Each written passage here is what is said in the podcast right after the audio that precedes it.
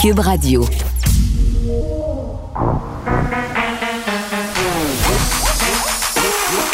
Elle a une opinion sur tous les sujets. Pour elle, toutes les questions peuvent être posées. Geneviève Peterson. Cube, Radio. Salut tout le monde, bienvenue à l'émission vendredi. Vendredi où on est euh, avec 2013 cas de COVID aujourd'hui. C'est quand même, euh, je disais hier qu'on avait franchi le Rubicon. Je pense que c'est aujourd'hui euh, qu'on le franchit une seconde fois. c'est assez frappant, là, c'est 2000 cas et plus, 6 décès, les hospitalisations aussi au nombre de 26. Et bon, pour continuer dans les super bonnes nouvelles, hein, de façon à ce qu'on s'avance vers cette fin de semaine de façon tout à fait optimiste parlons du variant Omicron. Vous vous rappelez au point de presse de mardi, Christian Dubé qui disait que pour l'instant, on n'avait pas euh, dénoté la présence du variant Omicron au Québec, à Montréal en particulier. Là, on disait il y a des cas qui sont en investigation, mais on a fait du criblage et pour l'instant, on n'a pas de raison de penser euh, que le variant circule. Euh, et le mot-clé, c'était pour le moment. D'ailleurs, on en avait parlé avec Gaston Dessert qui sera à l'émission aujourd'hui, puisque, ben, on n'est plus tout à fait là, surprise. Hein? Euh, maintenant, là, il y a du variant Omicron à Montréal. C'était une question de temps et j'imagine que les cas auxquels on faisait allusion, les cas qui étaient sous enquête, en guillemets, suite à ce criblage-là euh, dans la région de Montréal, ben c'est les cas euh, dont il s'agit aujourd'hui parce qu'on a reçu un communiqué un peu plus tôt ce matin de la Direction régionale de la santé publique de Montréal qui lance un appel au dépistage pour les personnes qui ont fréquenté des lieux associés à des cas liés au variant Omicron. Et ça se passe, euh, en fait, ce contact-là au début du mois de décembre. Donc, si vous avez fréquenté le Buzz Fit Kirkland euh, entre le 1er et le 6 décembre, ce qu'on vous dit, là, c'est allez vous faire tester, allez vous faire tester le plus rapidement possible parce que vous euh, fort possible que vous ayez, vous ayez été en contact avec ce variant-là. Si vous avez aussi euh, fait un tour là, au Centre culturel et communautaire Henri Lemieux le 4 décembre, vous avez possiblement été exposé au variant micro. Donc, ce qu'on dit, c'est que même si vous avez été adéquatement vacciné, même si vous n'avez pas de symptômes, vraiment, ce qui est recommandé, c'est d'aller subir un dépistage pour la COVID-19 dans euh, les centres de dépistage qui sont adjacents à ces lieux-là. Là, on parle de l'hôpital général juif, c'est le site par extension. Puis si ces centres-là sont pleins, là, on vous dit d'aller ailleurs. Donc, il y en a plusieurs des centres de dépistage à Montréal, des méga-centres. Donc, voilà, euh, c'était prévisible, vous allez me dire. Mais maintenant, je pense que l'important, c'est de se faire tester. Et de, avec ces 2000 cas-là, moi, je voyais passer des messages sur les médias sociaux ce matin. En fait, même depuis hier, là, avec les 1800 cas de gens qui reconsidèrent leurs activités pour les deux prochaines semaines parce que le monde a le goût de se voir à Noël. Les gens n'ont pas envie de pogner la COVID avant le temps des fêtes. imaginez comment c'est poche. Euh, t'as pas vu ta famille l'an passé et là, cette année, c'est permis 20 personnes et hop, tu chopes la COVID parce que je sais pas, moi, t'es allé dans un endroit et là, euh, il y avait des cas. Donc, tu dois t'isoler pour 14 jours, guérir. Euh, bon, j'ai l'impression que les gens vont un peu s'encabaner histoire de passer un temps des fêtes un en famille, pouvoir voyager de région en région aussi. Euh, donc, ça, c'est pour ce qui est du variant Omicron. Parlons des tests rapides maintenant. On sait que c'est dans les cartons depuis déjà quelques temps. Le Québec qui en souhaitait 10 euh, millions. Là, on a le ministre de la Santé, le ministre Duclos, qui a dit ce matin en point de presse qu'on allait faire tout en notre pouvoir au niveau du gouvernement fédéral pour faire parvenir les tests aux provinces. Donc, euh, on aurait visiblement des tests rapides. Est-ce qu'ils vont nous être acheminés à temps? C'est-à-dire pour les parties de Noël, parce qu'on sait que, bon, euh, c'est une demande que les gens auraient, de pouvoir s'adonner à des tests rapides, histoire de ne pas faire rentrer des gens chez soi qui sont positifs à la COVID-19 reste pas grand temps hein, avant le 24 décembre. Donc, je sais pas si le ministre veut nous faire parvenir des tests. je pense qu'il va falloir qu'il fasse appel à la magie de Noël, comme on dit. Euh, un des sujets qu'on va aborder à l'émission aujourd'hui, euh, puis évidemment, là, on va revenir dans quelques instants avec Nicole Gibault sur ce verdict qui est tombé dans le cas de la belle-mère de la fillette de Granby. Mais on va se parler, euh, continuons la, conversation qu'on a débutée hier sur euh, les médias sociaux, la montée de la violence dans les écoles, les écoles qui sont impuissantes face à ce qui se passe sur les médias sociaux. Et bon, on a eu cette histoire-là d'établissement scolaire dans la région de Montréal qui a fermé aujourd'hui parce qu'il y avait des menaces sur les médias sociaux. Rien, tout ça s'est avéré, mais l'école a préféré jouer de prudence et c'est très bien en fermant l'établissement. Euh, et puis, bon, c'est le sujet de ma chronique ce matin dans le journal, non pas cet événement-là, mais cette impuissance des directions d'école, des profs, des enseignants par rapport à ce qui se passe sur les grandes plateformes. notamment Facebook, Instagram, mais surtout Instagram, euh, des parents qui m'écrivent pour me dire Hey, moi, là, j'ai, mon enfant euh, fait partie d'une page au nom de son école et c'est épouvantable qu'est-ce qu'il y a sur cette page-là. On se sert de cette page-là pour intimider des profs, intimider des étudiants. Et je posais la question à un invité hier euh, qui me disait, ben en dehors du moment où on a des menaces claires, où on, on cible aussi précisément certaines personnes, ben l'école peut pas faire grand-chose. Ça, c'est assez épouvantable parce que ces pages-là, il y en a beaucoup et ça a, euh, ça a pardon, des effets absolument euh, dévastateurs dans la vie de certains jeunes, dans la vie de certains profs aussi qui sont victimes de harcèlement, euh, de racisme, d'intimidation sur ces pages-là. Et que fait Instagram, que fait Facebook? Ben, pas grand-chose, comme d'habitude. Je pense que c'est ce qui a fait sursauter le procureur de la Couronne. Nicole Gibault. J'en ai un ras le bol de ces gens-là. À mon sens, c'est de l'intimidation. Geneviève Peterson. C'est ça. Puis si sauve en marchette, on aura le temps de le rattraper. La rencontre. Oui, mais toi, comme juge, est-ce que c'est le juge qui décide ça? Comment ça marche? Oui, oui, oui, oui, oui, oui, oui. C'est le juge. La rencontre Gibault-Peterson. Salut, Nicole. Bonjour Geneviève. Bon, ça n'a pas pris de temps là, avant que le jury en vienne à ce verdict concernant la belle-mère de la fillette de Granby qui est coupable de meurtre non prémédité. À peine cinq heures. Oui, puis là-dessus, je suis même pas certaine que, bon, tout ce temps-là a été pour vraiment euh, revisiter euh, plein de choses parce que honnêtement, oui, c'est vrai, c'est pour moi, c'est un record. J'ai jamais vu ça, là. Euh, aussi rapide que ça. Mais euh, sérieusement, il ne faut pas quand même penser que ces gens-là ont pas euh, étaient pas allumés. C'est nettement le contraire. Parce que j'ai su que juste avant de quand ils sont, quand ils étaient en train de délibérer, ils ont remarqué quelque chose dans l'arbre décisionnel et ils ont été assez allumés pour dire Oups, pense qu'il y a une inversion, là, où il y a quelque chose qui devrait. Et c'était exact. Alors, il faut être allumé, là, comme Il est à leur affaire. Exactement ce que je, ce que je veux dire. D'abord, moi, je, je tiens à, à, à dire là, que j'ai aucun doute que c'était des gens qui étaient non seulement à leur affaire, allumés, qui ont mm. très bien suivi le dossier. Puis c'est pas c'est pas toujours une question de temps, surtout quand il y a une question de crédibilité, comme dans ce dossier ici. Où il y avait des, des, euh, des, témoignages tellement contradictoires et le témoignage de la belle-mère qui, qui, qui, qui semblait dire que non seulement qu'elle qu'elle, oui, qu'elle l'avait enveloppé d'une certaine couche de, de, de ruban adhésif, mais qu'elle l'enveloppait d'amour aussi. Mais ça, c'était tellement contradictoire, là, tu sais, ça n'avait pas de sens, là. Je suis certaine qu'on a toutes réagi, on faisait très attention en ondes. Personne ne disait rien, parce qu'on ne pouvait pas commenter, non, mais ça n'a pas de, tu sais, mais mm. c'est certain que ces gens-là, quand ils, sont sur place, là, ils ont vu l'ensemble de la preuve, Geneviève. Ils ont tout entendu, ils ont tout vu les photos. Ils se sont euh, mobilisés pendant des Attentif comme ça se peut pas. Et, ça, ça m'a, ça m'a interpellé quand j'ai su ça aujourd'hui. J'ai su ça ce matin, moi, qui avait, qui avait réalisé qu'il y avait peut-être quelque chose à l'inverse. Puis c'est vraiment, ça m'a, ça, m'allume en me disant, ben mm. voyons donc. Eh ben, je, je, je sais même pas. Je vais être très humble. Est-ce que, est-ce que sans avoir écouté tout le procès, on aurait juste allumé sur c'est quand même un détail très important, mais c'est c'est quand même pas quelque chose que n'importe qui aurait. Alors, il était vraiment, vraiment allumé. Mm. Et puis, on fait, tant qu'à moi, un travail euh, je pense que c'est, on, est capable de penser que c'est un tour de table rapide, puis que s'il y a personne qui a d'objection à dire on la croit pas, non, c'est pas vrai, ça se peut pas. C'est clair comme l'eau de roche que elle le savait, là.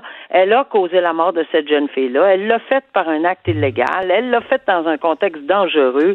Elle ne peut pas venir nous dire qu'elle n'avait pas l'intention ou qu'elle ne savait même pas que ça pouvait aller jusque-là. Parce que là, vraiment, c'est trop, là. Alors, mais parce que dans un, un cas de, de, de meurtre, oui, on parle toujours de l'intention, de l'intention, mais l'intention, c'est pas de partir et de dire j'ai l'intention de tuer. On n'est pas obligé de verbaliser ça comme ça. On peut avoir une intention qui découle du fait que mais ben, regarde, je, je, vais je vais lui mettre du tape là euh, dans le visage. Son fils le dit également qu'il l'a vu complètement enroulé.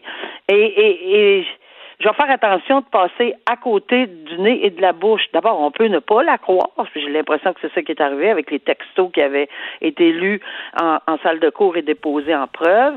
Puis à ce moment-là, ben, euh, tu sais, en venir à la conclusion qu'elle ne pouvait, en tout cas, il fallait qu'elle sache, ou tout au moins qu'elle soit assez euh, vigilante là, pour dire qu'on n'enroule pas de cette façon. Ben oui, c'est le gros bon sens, Nicole. Exactement. Alors, je pense que le gros bon sens, là, euh, parce que le moyen dangereux, on, s'entend que c'était le ruban adhésif, puis qu'elle savait que...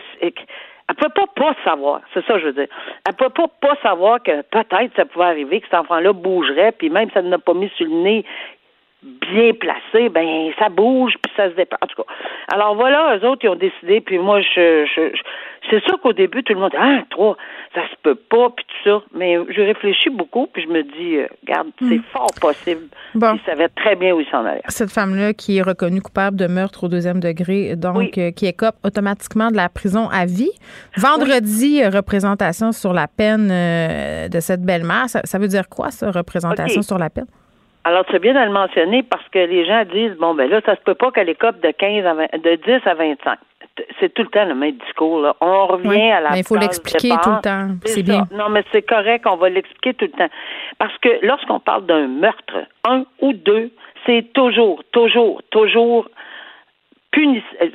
C'est la vie. C'est une prison à vie. Maintenant, ce qui change de meurtre 1 ou meurtre 2, c'est que la peine est très différente en ce sens que c'est sur l'éligibilité à une demande de une demande de libération conditionnelle. Moi, je prends toujours l'exemple de lorsqu'ils vont pouvoir prendre une plume, une feuille, pour aller s'adresser aux, libérations conditionnelles, c'est quand pourront-ils le faire? Après 25 ans pour un meurtre au premier degré, mais dans le cas ici, c'est entre 10 et 25. Et ça, c'est le juge qui le décide, même s'ils ont failli faire une recommandation. Après ça, ils ont décliné là, mm. le juré parce qu'ils pouvaient le faire, mais euh, le juge euh, pouvait ou non en tenir compte. Alors, ils vont aller demander peut-être euh, plus, là, parce qu'il y a beaucoup de facteurs euh, aggravants. Hmm. Il y a des lectures de, de, lettres qui vont être déposées, on apprenait aujourd'hui, la famille, des témoignages. Puis oui, ça fait partie de l'ensemble de, de, hmm. de, de, ce que le juge devra entendre pour en arriver à une décision en 10 et 25 pour pouvoir demander une libération conditionnelle. Bon, et évidemment, on va surveiller cet hiver euh, le procès du père qui va se dérouler. OK. Exact. On revient sur ces événements-là. Cet adolescent qui a attaqué un enseignant, il est accusé de tentative de meurtre. Et évidemment, hier, tout le monde commentait cette histoire-là. On avait bien peu de détails. Là, on en apprend un petit peu plus sur ce jeune homme-là de 16 ans. Euh, évidemment, on peut pas l'identifier, là, c'est assez clair. Euh, c'était un jeune homme euh, qui aurait eu différents problèmes de comportement. Et là, on parle d'un trouble du spectre de l'autisme aussi à travers tout ça. Et je, le souligne parce que à chaque fois qu'on qu'on précise, en guillemets, qu'un individu, je sais pas moi, un trouble de santé mentale et tout ça, moi, je trouve ça toujours, je comprends pourquoi on le dit, là, parce qu'on a beaucoup parlé de la prévention hier, euh, comment on aide les élèves en difficulté, qu'est-ce qui est fait dans les écoles, le manque de ressources. Je pense que ça va être fondamental là, quand on va jaser de cette histoire-là, puis de d'autres histoires aussi. Mais c'est comme si je pouvais pas m'empêcher de dire c'est dommage parce que ça, ça augmente, ça permet à certaines personnes qui ont des préjugés envers les personnes atteintes de TSA, euh, bon, de penser qu'ils peuvent faire preuve de violence, alors que c'est pas du tout le cas. Là. Oui, exactement. Puis euh, ça, c'est bien de le mentionner. Encore une fois, c'est, oui, c'est vrai, on a l'air à se répéter là, mais mais c'est absolument euh, euh, tout à fait réaliste. Et il faut faire attention. Il bien sûr, pas, pas faire des amalgames. Là. Non, des amalgames, des équations. Ah bon, c'est bien que. Mais je vais te dire, je vais aller plus loin. Souvent, on, on a entendu que des personnes étaient atteintes de telle telle telle maladie et, et, et par exemple la schizophrénie. Puis là, on pense que sont tous dans le parce qu'il y en a des gens qui qui ont commis des actes illégaux mm. alors qu'ils sont atteints de mais c'est pas tous les personnes qui sont non puis ça veut pas dire qu'ils sont inaptes non plus à subir leur procès là. on mélange beaucoup d'affaires quand il est question de santé mentale très mêlés au niveau de la santé mentale. Puis Dieu sait, c'est parce qu'on n'est pas des experts là-dedans. C'est pour ça qu'on a mm. besoin. Euh, moi, en tout cas, quand, quand je siégeais à titre de juge, les avocats ont mm. besoin de, de direction là-dedans. Alors, faut pas partir là. Bon, alors ça, ceci dit, c'est c'est un. Mais c'est un geste grave quand même. Là. Il y a un enseignant qui a été quand même blessé sérieusement. Là. Ce jeune homme-là, 16 ans, détenu en centre jeunesse, qu'est-ce qui l'attend? Ben, c'est, c'est sûr qu'on a déposé des accusations extrêmement graves. On comprend qu'il est détenu en centre jeunesse. On comprend que c'est la, euh, évidemment, il y a une loi euh, sur la, pour les, les jeunes, là, qu'on va appeler comme ça, là, sur, parce que sur les adolescents. Pourquoi? Parce que c'est pas, on n'est pas dans le même euh, dans, le même créneau là. Et, et, c'est sûr que c'est une loi qui a été pour pour la protection, mais pas, parce qu'on minimise les gestes commis, mm. la gravité d'un geste commis dans cette, mais c'est parce que euh, à 16 ans, on a ben, peut-être qu'à 18, on va dire entre 16 et 18, il n'y a pas grand-chose, mais souvent, c'est pour ça que ça va prendre, si on demande effectivement euh, d'avoir une peine adulte, là, on va faire quand même toutes les procédures mm-hmm. devant le tribunal de la jeunesse. Il va avoir les mêmes conditions, la même chose, et on va l'entourer. Les parents doivent être présents. Il y a plusieurs pistes là qu'on donne euh, à ce tribunal lorsque les avocats plaident devant ce tribunal-là, euh, justement là, qui sont sont nettement différentes du tribunal adulte. Alors, euh, mais par contre, le crime n'est pas moindre et la sévérité des peines peut changer, oui, lorsqu'il n'est pas assujetti, parce que c'est un assujettissement qu'on appelle là, à une peine adulte, mais ça peut faire une grosse différence, de toute évidence. Là. Ça peut faire une différence. Puis si euh, il est pas assujetti, ben on va réclamer, on sait pas quoi là, mais on va réclamer des peines évidemment là, euh, selon ce que euh, cette loi prévoit, qui, qui, veut protéger finalement les mineurs dans le but de réhabiliter puis les remettre sur le droit chemin, parce que même si c'est une erreur énorme, une grave, un crime très grave, euh, bon, c'est quoi les circonstances entourant ceci là? Exactement. On revient sur le cas de Paul Mukundi. On se parlait cette semaine là, du fait euh, qu'on allait mener à terme un procès, même en son absence, parce qu'il avait été condamné à huit ans de prison pour des gestes à caractère sexuel. Il, y avait une deuxième victime. C'était ce procès-là dont on parlait cette semaine. Là, il réagit à cette deuxième condamnation à l'issue de cette affaire-là. Euh, longue tirade où il attaque vraiment tout le système québécois. Il traite les juges de mafieux, les procureurs d'homosexuels, qualifie le Québec de raciste. Euh, bien entendu, il n'aurait pas été condamné si tout le monde avait été hétéro, c'est sûr. Oui, mais de toute façon, il a déjà été libéré par, euh, par son. Par Jésus? Ben oui, euh, ça a l'air qu'il a eu l'absolution de, de, de, ce côté-là. Tant mieux s'il y a une connexion directe, mais je mm. dirais. J'aimerais avoir le numéro de Dieu, Nicolas. Ça peut être pratique. Il l'a pas donné dans sa vidéo, le numéro Peut-être dans une prochaine prochaine vidéo, on s'attend à ce qu'il nous donne le lien direct. Oh, moi, juste un courriel. On un live avec, avec Dieu, au pire, sur Instagram, ça pourrait être bien. Mais on rit, là, mais c'est pas drôle parce qu'il se déclare et il y a encore des gens, c'est tellement malheureux que je trouve. C'est triste, triste, triste. Honnêtement, il y a des gens qui le suivent. Là. Il y a des gens encore qui suivent et qui ouais, c'est tellement pas étonnant. C'est moi, je, ça me bouleverse, ça me renverse. Puis, euh, il se donne l'autorité de se faire appeler pasteur. Euh, c'est grave, là. Et, mais, mais ce pasteur est sans faute. Il a été euh, absous par Dieu. Euh, il n'y a, a, aucune faute. Toutes ces personnes-là mentent. et je trouve ça tellement désolant. Puis après ça, on se demande pourquoi le juge a accepté après avoir fait. Puis il a passé à travers. on se dit, ben, fais-le, le procès, puis ça vient de s'éteindre. Non, il a passé à travers toutes les procédures. Euh, pour être en mesure de rendre une ordonnance écrite pour dire que oui, en fonction des lois du code criminel, il peut avoir un procès exparté. Voici pourquoi il a rencontré les critères. Ben c'est très clair là. Et là, non seulement il se, il se, il se, traite de pasteur, parce que mm. pour moi, j'ai. Ben, c'est son église, hein, celui qui l'a fondé, il s'autoproclame comme il veut. Là. Alors, son autoproclamation d'être pasteur, mais il se permet de l'arrogance, puis euh, euh, tu sais, traiter comme c'est ces mots là, des juges mafieux, des des puis en plus c'est tellement, je comprends pas là, dans sa communauté, euh, il, emploie directement le, le, terme procureur homosexuel. C'est tellement pas correct là, c'est ben, tellement pas correct aujourd'hui là.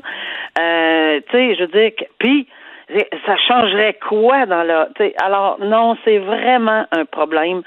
Mais il continue, il va continuer. Puis malheureusement, les gens, nous, on en parle parce qu'il réagit à une décision judiciaire. Mais il hmm. doit en faire plein de ces vidéos, visio-là. et je peux vous garantir que jamais je vais aller voir ces vidéos-là, sauf pour commenter lorsqu'il s'attaque au système. Il est vraiment cave parce que s'il se fait pogner, là, si on le ramène ici là, pour X raison, là, tous ces vidéos-là vont être retenues contre lui. Là. Ça va être épouvantable. C'est de la preuve euh, qui est livrée chaque jour euh, aux personnes qui pourraient entamer des poursuites. Plateau d'argent, puis on ajoutera d'autres accusations. Puis oui, bien sûr. Il s'est sauvé. Bon, Nicole, euh, écoute, je te laisse aller. bon week-end. Pense pas trop au pasteur Mukundi. On se retrouve lundi. bon week-end. Geneviève Peterson. Rebelle dans l'âme, elle dénonce l'injustice et revendique le changement.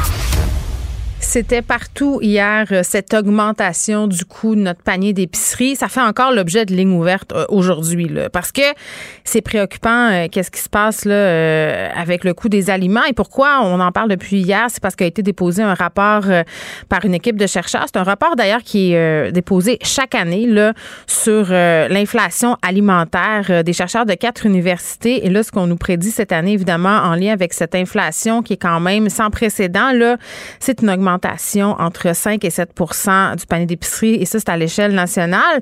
Et moi, depuis hier que je me demande comment on fait pour parler de tout ça, euh, parce que, bon, euh, en dehors de se dire il faut connaître 42 recettes de steak haché, là, à un moment donné, on vient qu'on sait plus quoi dire, même si le problème, il est bien là. Et j'ai vu passer le statut de Bernard Lavallée, qui est nutritionniste, euh, le nutritionniste urbain, vous le connaissez sans doute, que je trouvais intéressant, qui disait, oui, OK, sais, parlons euh, de ce coût de l'inflation du, du, du, prix des aliments, mais arrêtons peut-être de dire que la seule solution, c'est de cuisiner plus et tout le travail. Il est avec nous, Bernard Lavallée. Salut. Bonjour Geneviève. Bon, c'est vrai que c'est pas évident de parler de tout ça parce que tu sais on veut en parler évidemment parce que c'est quand même une hausse majeure là, tu sais je regardais euh, les chiffres de façon plus précise, 5 7% ça nous dit pas grand-chose mais quand on parle d'environ 1000 dollars pour une famille moyenne, tu dis C'est énorme. Ben oui, c'est énorme. Puis même moi, puis tu sais, full disclaimer, là, moi, je suis une personne qui est privilégiée dans la vie. Là. Je fais un bon salaire. Ça serait mentir que de dire que je me préoccupe tant que ça du prix des aliments. Des fois, c'est par principe, Bernard, que j'achète pas des affaires. Je fais, hey, voir que je vais payer ça pour ça, ça n'a pas de mm-hmm. bon sens. Mais bon an, mal an, tu sais, on mange ce qu'on veut, tu sais, chez nous. Euh, mais mais pour, pour des gens qui sont dans des situations de précarité, cette augmentation-là, euh, par-dessus toutes les autres, ça devient juste ingérable c'est énorme. Puis tu vois, c'est un peu ça que j'essaie de dénoncer dans ma publication, c'est que on a comme une espèce de réflexe dans les médias. Chaque année, justement, quand il y a des rapports comme ça qui nous disent ben, l'année prochaine, le panier d'épicerie va coûter plus cher parce que de manière générale, j'aurais tendance à dire que dans les dix dernières années, c'est pas mal ça qui est arrivé. Chaque année, ça coûte toujours plus cher. On a toujours le réflexe de demander à des experts comme moi, par exemple, comme nutritionniste, d'autres de mes collègues, des chefs cuisiniers, de donner des trucs pour que ça coûte moins cher. Puis très souvent, ben, ça, ça vient d'un ça vient de, de, bonnes intentions. Oui, ça vient d'un bon fond, là. C'est ça. Ben oui, on dit on, va aider la population, on va leur donner des trucs concrets pour que ça leur coûte moins cher. Puis donc, moi, j'en ai fait plein des chroniques comme ça sur comment diminuer ta facture à l'épicerie, en mangeant plus de végé, en cuisinant davantage, en regardant les circulaires, en gaspillant moins, etc. Je veux dire, tous des trucs que je suis persuadé que tu connais toi aussi. Mais moi aussi, je suis quelqu'un de privilégié dans la vie. Et quand on se parle entre personnes privilégiées, où on a le luxe de décider si on veut les faire, on veut les appliquer ou pas ces trucs-là, ben c'est facile de dire tu peux le faire ou pas. Mais ben quand on est une personne qui vit de l'insécurité alimentaire, tu les connais tous déjà ces trucs-là parce que tu les appliques au quotidien depuis toujours. Ces personnes-là sont des expertes pour diminuer leur facture de l'épicerie. Hmm. Ils, font des sacrifices continuellement pour être capables de mettre de la nourriture sur la table avec des trucs ou des, des, des entourloupettes, je vous dire, que nous, comme personnes privilégiées, on pourrait même pas s'imaginer. Oui, parce que nous, là, mettons, on se dit, hey, le rôti de palette est trop cher cette semaine, ça sera pour la semaine prochaine. Là. Il y en a pour qui c'est juste même plus possible. Écoute, le prix de la viande, ça n'a plus aucun sens. Là. C'est tellement cher. Tu sais, on parlait euh, bon, du bœuf, du poulet, le porc, euh, peut-être moins pire, là, mais euh, tout ça, quand même, a un impact à la fin du mois, à la fin de la semaine. Et moi, je suis un peu tannée. Puis là, dis-moi ce que tu en penses. Là. Tu sais, euh, tu dis, c'est les gens qui sont moins privilégiés, ils les connaissent tous, ces trucs-là. Je veux bien, là.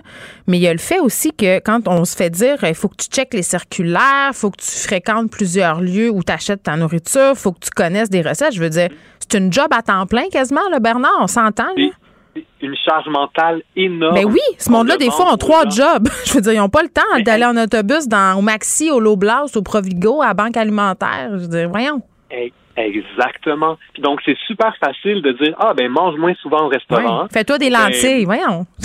Exactement, c'est c'est très facile à dire, mais la réalité, c'est que c'est des gens qui déjà appliquent tout ça et qui, justement, c'est une charge mentale énorme. Et donc, ça, pour moi, c'est problématique parce que ça met la responsabilité de bien manger, entre Mm. guillemets, sur les épaules des individus. C'est vrai. Quelque chose, c'est un réflexe qui, quand, dans le fond, là, on, on enregistrait un épisode de podcast euh, avec euh, ma collègue Catherine Lefebvre, puis on recevait une historienne de l'alimentation c'est là que ça a décliqué, que ça a décliqué pour moi. Quand tu regardes l'histoire de la, de la nutrition, tu te rends compte que depuis toujours, on l'utilise pour mettre la responsabilité sur les épaules des gens en Mhm. leur disant c'est ah, c'est toi Ouais. qui dois s'occuper de bien manger, plutôt que de mettre la responsabilité sur les décideurs. Oui, Donc, dans, dans, dans ton podcast, on, on s'appelle et on déjeune, il est souvent question de, de, de ces thématiques-là, mais c'est-tu quoi? Ça me fait penser au parallèle, euh, l'environnement. On est tout le temps en train de mettre les problèmes climatiques sur le dos des gens en disant Hey, envoyez-le, envoyez-le, achète des vêtements chers faits au Québec, là, arrête d'acheter de la junk au HM, recycle, fais tout ça. Ça repose aussi sur nos épaules alors que le problème, il nous dépasse. Je comprends qu'il faut faire notre part là, dans le même optique qu'il faut cuisiner, là, même chose, là, mais c'est parce que le problème, il nous dé- bien plus grand que nous autres. Non, puis je pense que le but c'est pas de dire que ah déresponsabilisons Mais non, pas tous- pantoute. tous les consommateurs puis on n'a aucune responsabilité. Non, on en a une. Mais dans le contexte pour revenir à, à l'inflation alimentaire, Oui. dans ce contexte-là où là on a un problème, il y a une super grosse inflation alimentaire. Il- Les gens de, de façon record vont dans les banques alimentaires présentement. Mm. Ça stresse la population. Mais attends, excuse-moi, je veux pas t'interrompre, mais c'est parce que je vais faire du pouce. J'ai lu un peu les commentaires en dessous de ton statut Facebook. Il y en a beaucoup, là, Bernard. Ben. Sur les banques alimentaires, des gens qui travaillent dans ces organismes-là, là, qui gèrent des banques alimentaires, qui disent que depuis deux jours, là, à cause de tout le battage médiatique entourant cette, euh, cette, cette enquête-là, finalement, ils ont des demandes, puis on fait référence à ces topos-là. On dit, on a vu ça, puis les gens veulent s'inscrire. Absolument. Puis donc, pour moi, le, le problème, c'est pas de faire des chroniques puis de dire voici comment manger moins cher. Le problème, c'est que quand on a ces problématiques-là qui, qui font surface, c'est qu'on n'aborde pas le vrai problème. Le vrai problème, c'est que les gens manquent d'argent. Le vrai problème, c'est que les salaires ne suivent pas l'inflation. C'est sur ce clou-là qu'on devrait taper. Mais quand on fait juste des chroniques puis qu'on dit voici comment bien manger à petit prix, c'est comme si on disait si t'es pas capable, c'est de ta faute parce que Ouais. tu pas appliqué les C'est ton problème. Ton salaire est pas assez élevé. Non, non, Mm. c'est pas le problème. Il est là, Mm. le risque, à mon avis. Mais qu'est-ce qu'on fait? Parce que là, c'est la question à 500 pièces là. Les salaires devraient suivre OK, là, mais ils suivent pas. Fait qu'en attendant, ce monde-là, ils font quoi? Ben, en ce moment-là, les gens font mille trucs et en tourloupette, comme je te disais, pour être capable de subvenir à leurs besoins. L'insécurité alimentaire, c'est à peu près une- un foyer sur dix au Canada. Mm. là. Donc, il y a plein de gens au Canada qui ne sont même pas capables de manger suffisamment puis de mettre assez de bouffe sur la, la table. Puis je trouve qu'on n'en parle pas suffisamment. Donc, quand, quand je te dis ça, là, ils les appliquent, ces trucs-là, puis ils sont même pas capables d'y arriver. Donc, ça, c'est très problématique. Ouais. Mais l'autre chose aussi, n'oublions pas, moi, je suis nutritionniste dans la vie. Donc, moi, ma job, c'est pas de parler d'économie puis de mesures sociales nécessairement. Non. Mais quand on regarde, par exemple, euh, l'Institut national de santé publique a, a sorti un rapport l'année dernière sur l'insécurité alimentaire en marge de la COVID, justement, parce qu'on sait que ça a comme un peu entraîné ça. Euh, puis ce qu'il disait, parmi les, les, les mesures, ben il y avait d'instaurer un revenu minimum, d'avoir de rehausser le salaire minimum, de donner de l'argent aux gens. Grosso modo, là, mais quand on dit ça, là, Bernard, tous les think tanks de droite nous arrivent puis nous, dit, nous disent que monter le salaire minimum, c'est pas une panacée parce que les entreprises vont juste trouver d'autres façons, auront plus le moyen de payer puis vont s'en aller. Tu sais, je veux dire, c'est, c'est comme un, un catch Il faut faire de la pression sur, sur les élus, là. Ça, c'est une chose. Puis, tu sais, il y a la question du gaspillage alimentaire aussi. Tu sais, on sait tout ça. Puis, il y a des conteneurs d'épicerie qui débordent, qui sont barrés. Euh, les gens jettent leur stock parce qu'ils veulent pas justement le donner. Euh, ça, c'est une chose. Puis, bon, on réglera pas le sort du monde après-midi, là, mais j'ai envie qu'on se laisse sur la chose suivante. Parlons des paniers de Noël, OK? Euh, C'est le temps, là. Il y en a plein d'installés un peu partout. Au sortir des épiceries, euh, dans les écoles primaires de mes enfants, il y a des boîtes. Hey, on, peut- on peut-tu se dire, Bernard, là, entre toi puis moi, que ça serait peut-être le fun qu'on mette des affaires là-dedans, qu'on a le goût de manger? Des affaires, des petits luxes, là, genre des chocolats, des, des- Oui. pas juste bonnes pour la santé, là, des affaires cochonnes qui coûtent cher, là, que ce monde-là qui rush n'ont pas les moyens de s'acheter. On peut-tu? Oui. Absolument. Puis, donc oui, je veux dire, c'est très facile. là. Si vous allez sur Internet, vous allez trouver des listes de- d'aliments qu'on peut donner qui sont nutritifs, qui se conservent bien, qui vont aider à bien nourrir le monde. Donc Oui. ça, ça existe ces listes-là. Mhm. Mais au-delà de ça, comme tu dis, pense que oui, d'offrir des petits luxes, c'est le fun aussi. Puis les personnes qui vivent de l'insécurité alimentaire, elles ne doivent pas être juste pognées à manger justement des conserves de légumineuses. C'est terrible. Je regarde ça à l'épicerie, c'est honteux. c'est des pâtes puis des légumineuses. Tu sais, voyons. En tout cas. Ben c'est ça, mais donc tu as, tout à fait raison. Puis d'ailleurs, je, me plug, mais on a fait un épisode spécifiquement sur les paniers de Noël l'année dernière, qui donc qui, est disponible, où justement on aborde cette question-là. Donc, qu'est-ce qu'on peut mettre dans les paniers, qu'est-ce qui peut faire plaisir aux gens? Donc, on a un épisode complet là-dessus. Hum, très bien, Bernard. C'est toujours intéressant de te parler. Merci beaucoup. Merci à toi. Bye bye. Vous écoutez Geneviève Peterson. Cube Radio. Vincent Dessouré là. Salut Vincent. Salut. Toi, quand tu mets euh, de la bouffe dans des paniers de Noël, tu penses-tu à ça? Tu sais, mettre des affaires que les gens ont envie de manger? Parce que moi, quand j'étais petite, souvent, on avait tendance, euh, puis mais coule pas, à se débarrasser. Tu sais, tu mets de la nourriture que tu as dans le garde-manger, là, genre les haricots, puis des pâtes. Puis... Ben, j'ai donné, parce que j'ai un de mes anciens collègues euh, de radio, Marteau, à Québec, qui fait ça, une collègue juste de bonbons, des ben desserts, parce que il dit les familles, puis j'ai les enfants, mais les adultes aussi, là, pour le moral, on sait à quel point c'est important aussi je sais que ceux, qui font, par exemple, des grandes randonnées, là, ben, à un moment donné, euh, c'est bien beau de dire je vais manger juste euh, du canage puis euh, des bar cliff, là, mais tu as besoin pour le moral d'avoir des, des jelly beans. Ben Et c'est comme ça pour tout le monde. Donc, ouais, faut. la Macédoine, c'est non. Là. Ouais, puis on s'entend-tu qu'au prix où est rendu le panier d'épicerie, il y a bien des gens qui ont plus les moyens de les, de les placer dans le panier, là, ces petits luxes-là. Absolument. Donc, ouais, on peut donner là-dessus. Je suis tout à fait d'accord. Bon, une journée un peu particulière pour Dominique Anglade, chef du Parti libéral du Québec. Oui, ben c'est les bilans de fin de session. là. C'était la dernière période de questions. J'ai écouté ça d'ailleurs euh, ce matin. C'est toujours un peu décourageant des fois les périodes de questions. Là, ils sont pas euh, fatigués. Euh, ouais, ils sont fatigués. ça se tire des roches d'un côté comme de l'autre. C'est bon, on est sur le dossier d'encore de l'enquête publique. mais là, on a vu cette histoire-là, la vidéo de Dominique Anglade. C'est l'aile parlementaire de la CAQ qui a publié ça, une vidéo voulant dénoncer le fait que Dominique Anglade parle des deux côtés de la bouche, une version différente du projet de loi 21 lorsqu'elle parle en français, puis dans les réponses en anglais. Je sais pas si tu as entendu ce montage-là qui a été publié. Ça du tout, euh, sur le fait qu'il y a une question par rapport à l'événement, comme quoi une enseignante a été congédiée là, parce qu'elle portait le, voile. Euh, ben, Dominique Anglade a refusé de répondre à la journaliste en français, mais la journaliste en anglais, euh, elle répond, une réponse complète. Ça a fait beaucoup viral dans les dernières heures. Je vais avoir un gros bémol à mettre là-dessus. Je vais quand même faire entendre l'extrait pour vous, vous montrer un peu ce, ce, qui a été publié par la CAQ plusieurs parents euh, sont vraiment consternés par cette nouvelle. J'aimerais vous entendre là-dessus. Euh, je ne connais pas le, le, le, détail, euh, le détail de tout ça. Euh, donc, peut-être que je pourrais commenter un peu plus tard par rapport à cet enjeu. D'accord, parfait. Merci. to have a teacher removed because of Bill 21, more generally, what is your reaction?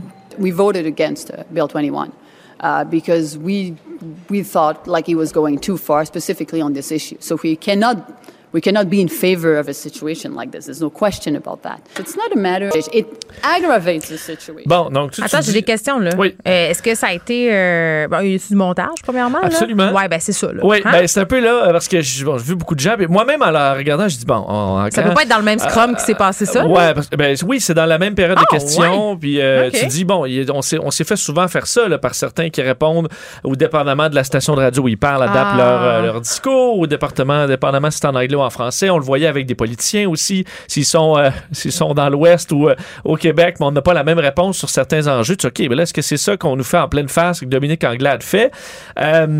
Euh, pas complètement. Parce que là, on entend, euh, on l'entend dire, ben, on va vous revenir plus tard. On n'a pas, j'ai pas de commentaire à faire sur cette situation-là. Puis en anglais, ben, elle dit, j'ai voté, on a voté contre le projet de loi 21. Ouais, puis elle est très claire, donne une réponse complète. Là où il y a un gros bémol, et je voyais, la, c'est la journaliste de CTV, celle qu'on entend poser une question en anglais, qui a publié le verbatim exact des ben questions sans montage. c'est sûr que ça va arriver. Donc les gens qui font du montage, à quoi vous attendez-vous? Ben, c'est que des fois, une fois que l'histoire est partie, des fois, là, la remettre dans le tube, c'est difficile. Les Dominique Anglais, là, l'actualité passe, tu te dis, OK, ben, Dominique Anglade, c'est une deux faces, puis elle répond. Euh, alors que la question de, de, la journaliste en anglais, d'ailleurs, je suis allé la rechercher euh, en audio pour être vraiment capable de bien comprendre, euh, c'est une question qui, faut dire, ça commence en disant, je vous ai entendu répondre à ma collègue Alexandre, donc celle qui a posé la question en premier, disant que vous ne connaissiez pas le dossier. Euh, à propos de cette professeure à Chelsea, là, parce que même dans l'extrait en français qui a été coupé, elle demande Dominique Anglade, euh, je, je sais pas c'est où, là. Et on dit à Chelsea, puis elle dit, ben, en gros, elle est pas au courant, alors elle veut pas répondre. Et la journaliste en anglais dit, je vous ai entendu dire que vous allez pas répondre là-dessus à ma collègue Alexandre. Je voudrais donc savoir plus, de façon plus générale. On l'entend un petit peu dans le bout qui est resté, mais sur euh, la pénurie de personnel, de professeurs, la pénurie d'enseignants. Est-ce que, euh, bon, vous pensez quoi du fait qu'une enseignante qui porte le hijab, mais qui est prête à travailler, se fasse retirer? Ouais. Donc, euh, je- bon, je peux même vous faire entendre un petit extrait de la question là, pour vous montrer que c'est- c'est bien ce qu'elle a dit euh, au complet. I wanted to. I know you answered my colleague Alexandre saying you didn't know the story about this teacher in Chelsea, Quebec, but more generally, I guess, um, we're going through Bon, labor. je More que quand même, euh, tu sais, la journaliste dit, oui, ça arrive dans tous les scrums, tu poses une question, tu dis, bon, je vous ai entendu répondre, mais je- plus, plus généralement, tu essaies de tirer du jus. Donc, euh, c'est peut-être pas 100 pour... Elle a effectivement peut-être eu tendance à répondre un peu plus facilement en anglais, mais je pense pas qu'il y ait un gros scandale là. Non, je pense qu'il y en a pas, moi. à ce que la, la, la, la CAQ essayait de spinner. François Legault qui a réagi à l'embauche euh, de cette enseignante-là qui faisait de la suppléance, là, euh, qui sous-tend que la commission scolaire Western Québec n'aurait tout simplement pas dû l'embaucher. C'est sa réaction. Ben, en fait, il y a quand même, ben, c'est qu'elle a été embauchée après Oui, le- oui. La, la- la loi 21. Donc, techniquement, tu te dis, on l'a embauchée. Mais tu sais que c'est une, com- c'est une commission scolaire anglophone. Ben, Ben, est-ce- c'est ça, eux autres, la loi 20... Et est-ce qu'on l'a embauchée dans le but de- de- d'arriver à cet incident-là? Est-ce qu'elle C'est quand même permis de se poser la question. Euh, ouais, bon, alors que, bon, c'est un peu, euh, effectivement, un dossier particulier. Ça montre aussi que, écoute, euh, ça n'a pas été l'hécatombe chez les professeurs. C'est le premier dossier très clair qu'on a C'est d'une vrai. enseignante tassée. Euh, ça fait plus d'un an là, que le- le- le- la loi est en vigueur. Euh, D'ailleurs, pour compléter sur Dominique Anglade, parce que c'était la dernière période de questions, puis j'ai un autre bout qui a été viral de Dominique Anglade ce Bébé matin. woke? Euh, Est-ce que c'est amusé à donner des cadeaux? Alors, un moment plus léger à l'Assemblée nationale, où elle a donné, entre autres, à Gabriel Nadeau-Dubois un chandail de bébé Un cache-couche. pour son futur... Un cache-couche. Oui. Bon, tu vois, tu connais plus un chandail de bébé. Un correct, là, je te merci, pardonne, Merci, merci. Euh, cache-couche Oui. pour Gabriel Nadeau-Dubois. Pour son Pas bébé. Pas pour lui, pour, l'autre, pour son bébé. Euh, où c'est marqué bébé woke. Je trouve ça, moi, je trouve ça, je trouve ça hilarant. Écoute, après tous ces échafourés entre François Legault, Gabriel Nadeau-Dubois sur t'es Maurice Duplessis, toi, t'es un T'es un woke. woke. Là, sa blonde est enceinte, qu'elle lui offre un cache-couche bébé woke. Je veux dire, faut savoir un peu. Tu l'as dit, là. C'était un moment pour détendre l'atmosphère. Oui. C'est drôle. Oui, oui, oui. Je, je, je trouvais ça vite parce qu'on est quand même là, dans la période de questions. On est vraiment dans pour les familles des victimes de la première vague. Ça n'a pas de bon sens. Monsieur Legault, vous avez laissé le monde mourir. Puis l'abattoir. puis puis après, après, oups, ça, on fait des. On donne un cache-couche et une euh, pépine verte. Une, vraiment une mini pépine euh, verte pour euh, dire c'est un cadeau pour faire du troisième lien, un lien carboneutre. Donc, elle a aussi bien donné des cadeaux joke. Euh, je- Qui est allé magasiner ça, ces beaux cadeaux-là, là, sais-tu? mais je- de loin, ça, je pense qu'ils l'ont fait imprimer 3D, la pépine verte. Ben je sais pas si j'ai rêvé ça. mais- de Parti libéral. Ah, ah, non, ça coûte pas très cher.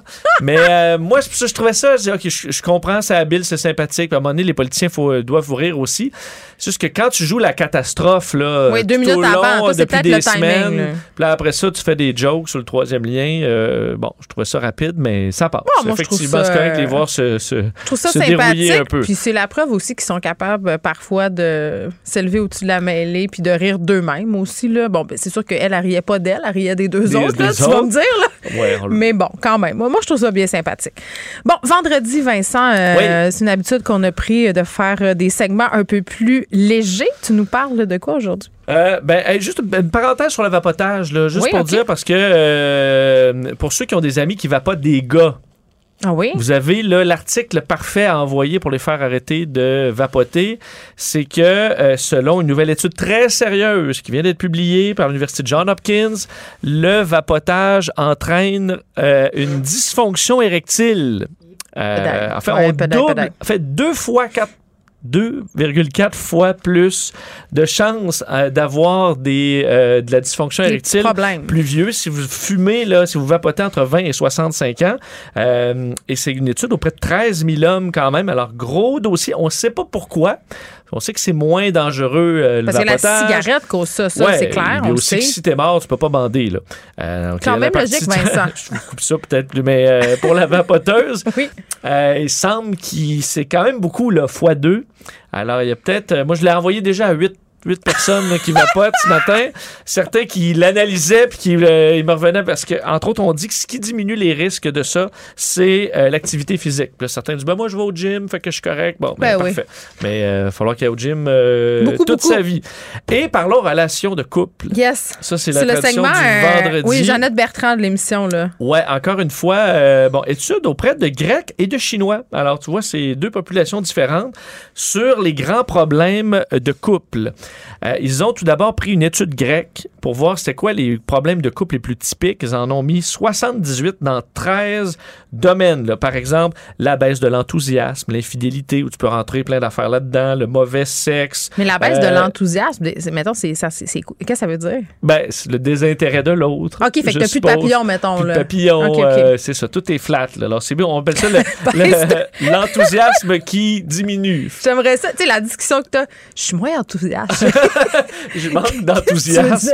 En général, pour ta personne. oui, c'est ça, à ton endroit. Bon, OK. mais c'est pas ce que- ce qu'il y a de pire. En fait, en, en donnant ces 13 catégories-là à euh, 1500 patients euh, grecs et chinois, on en arrive à trois qui ressortent.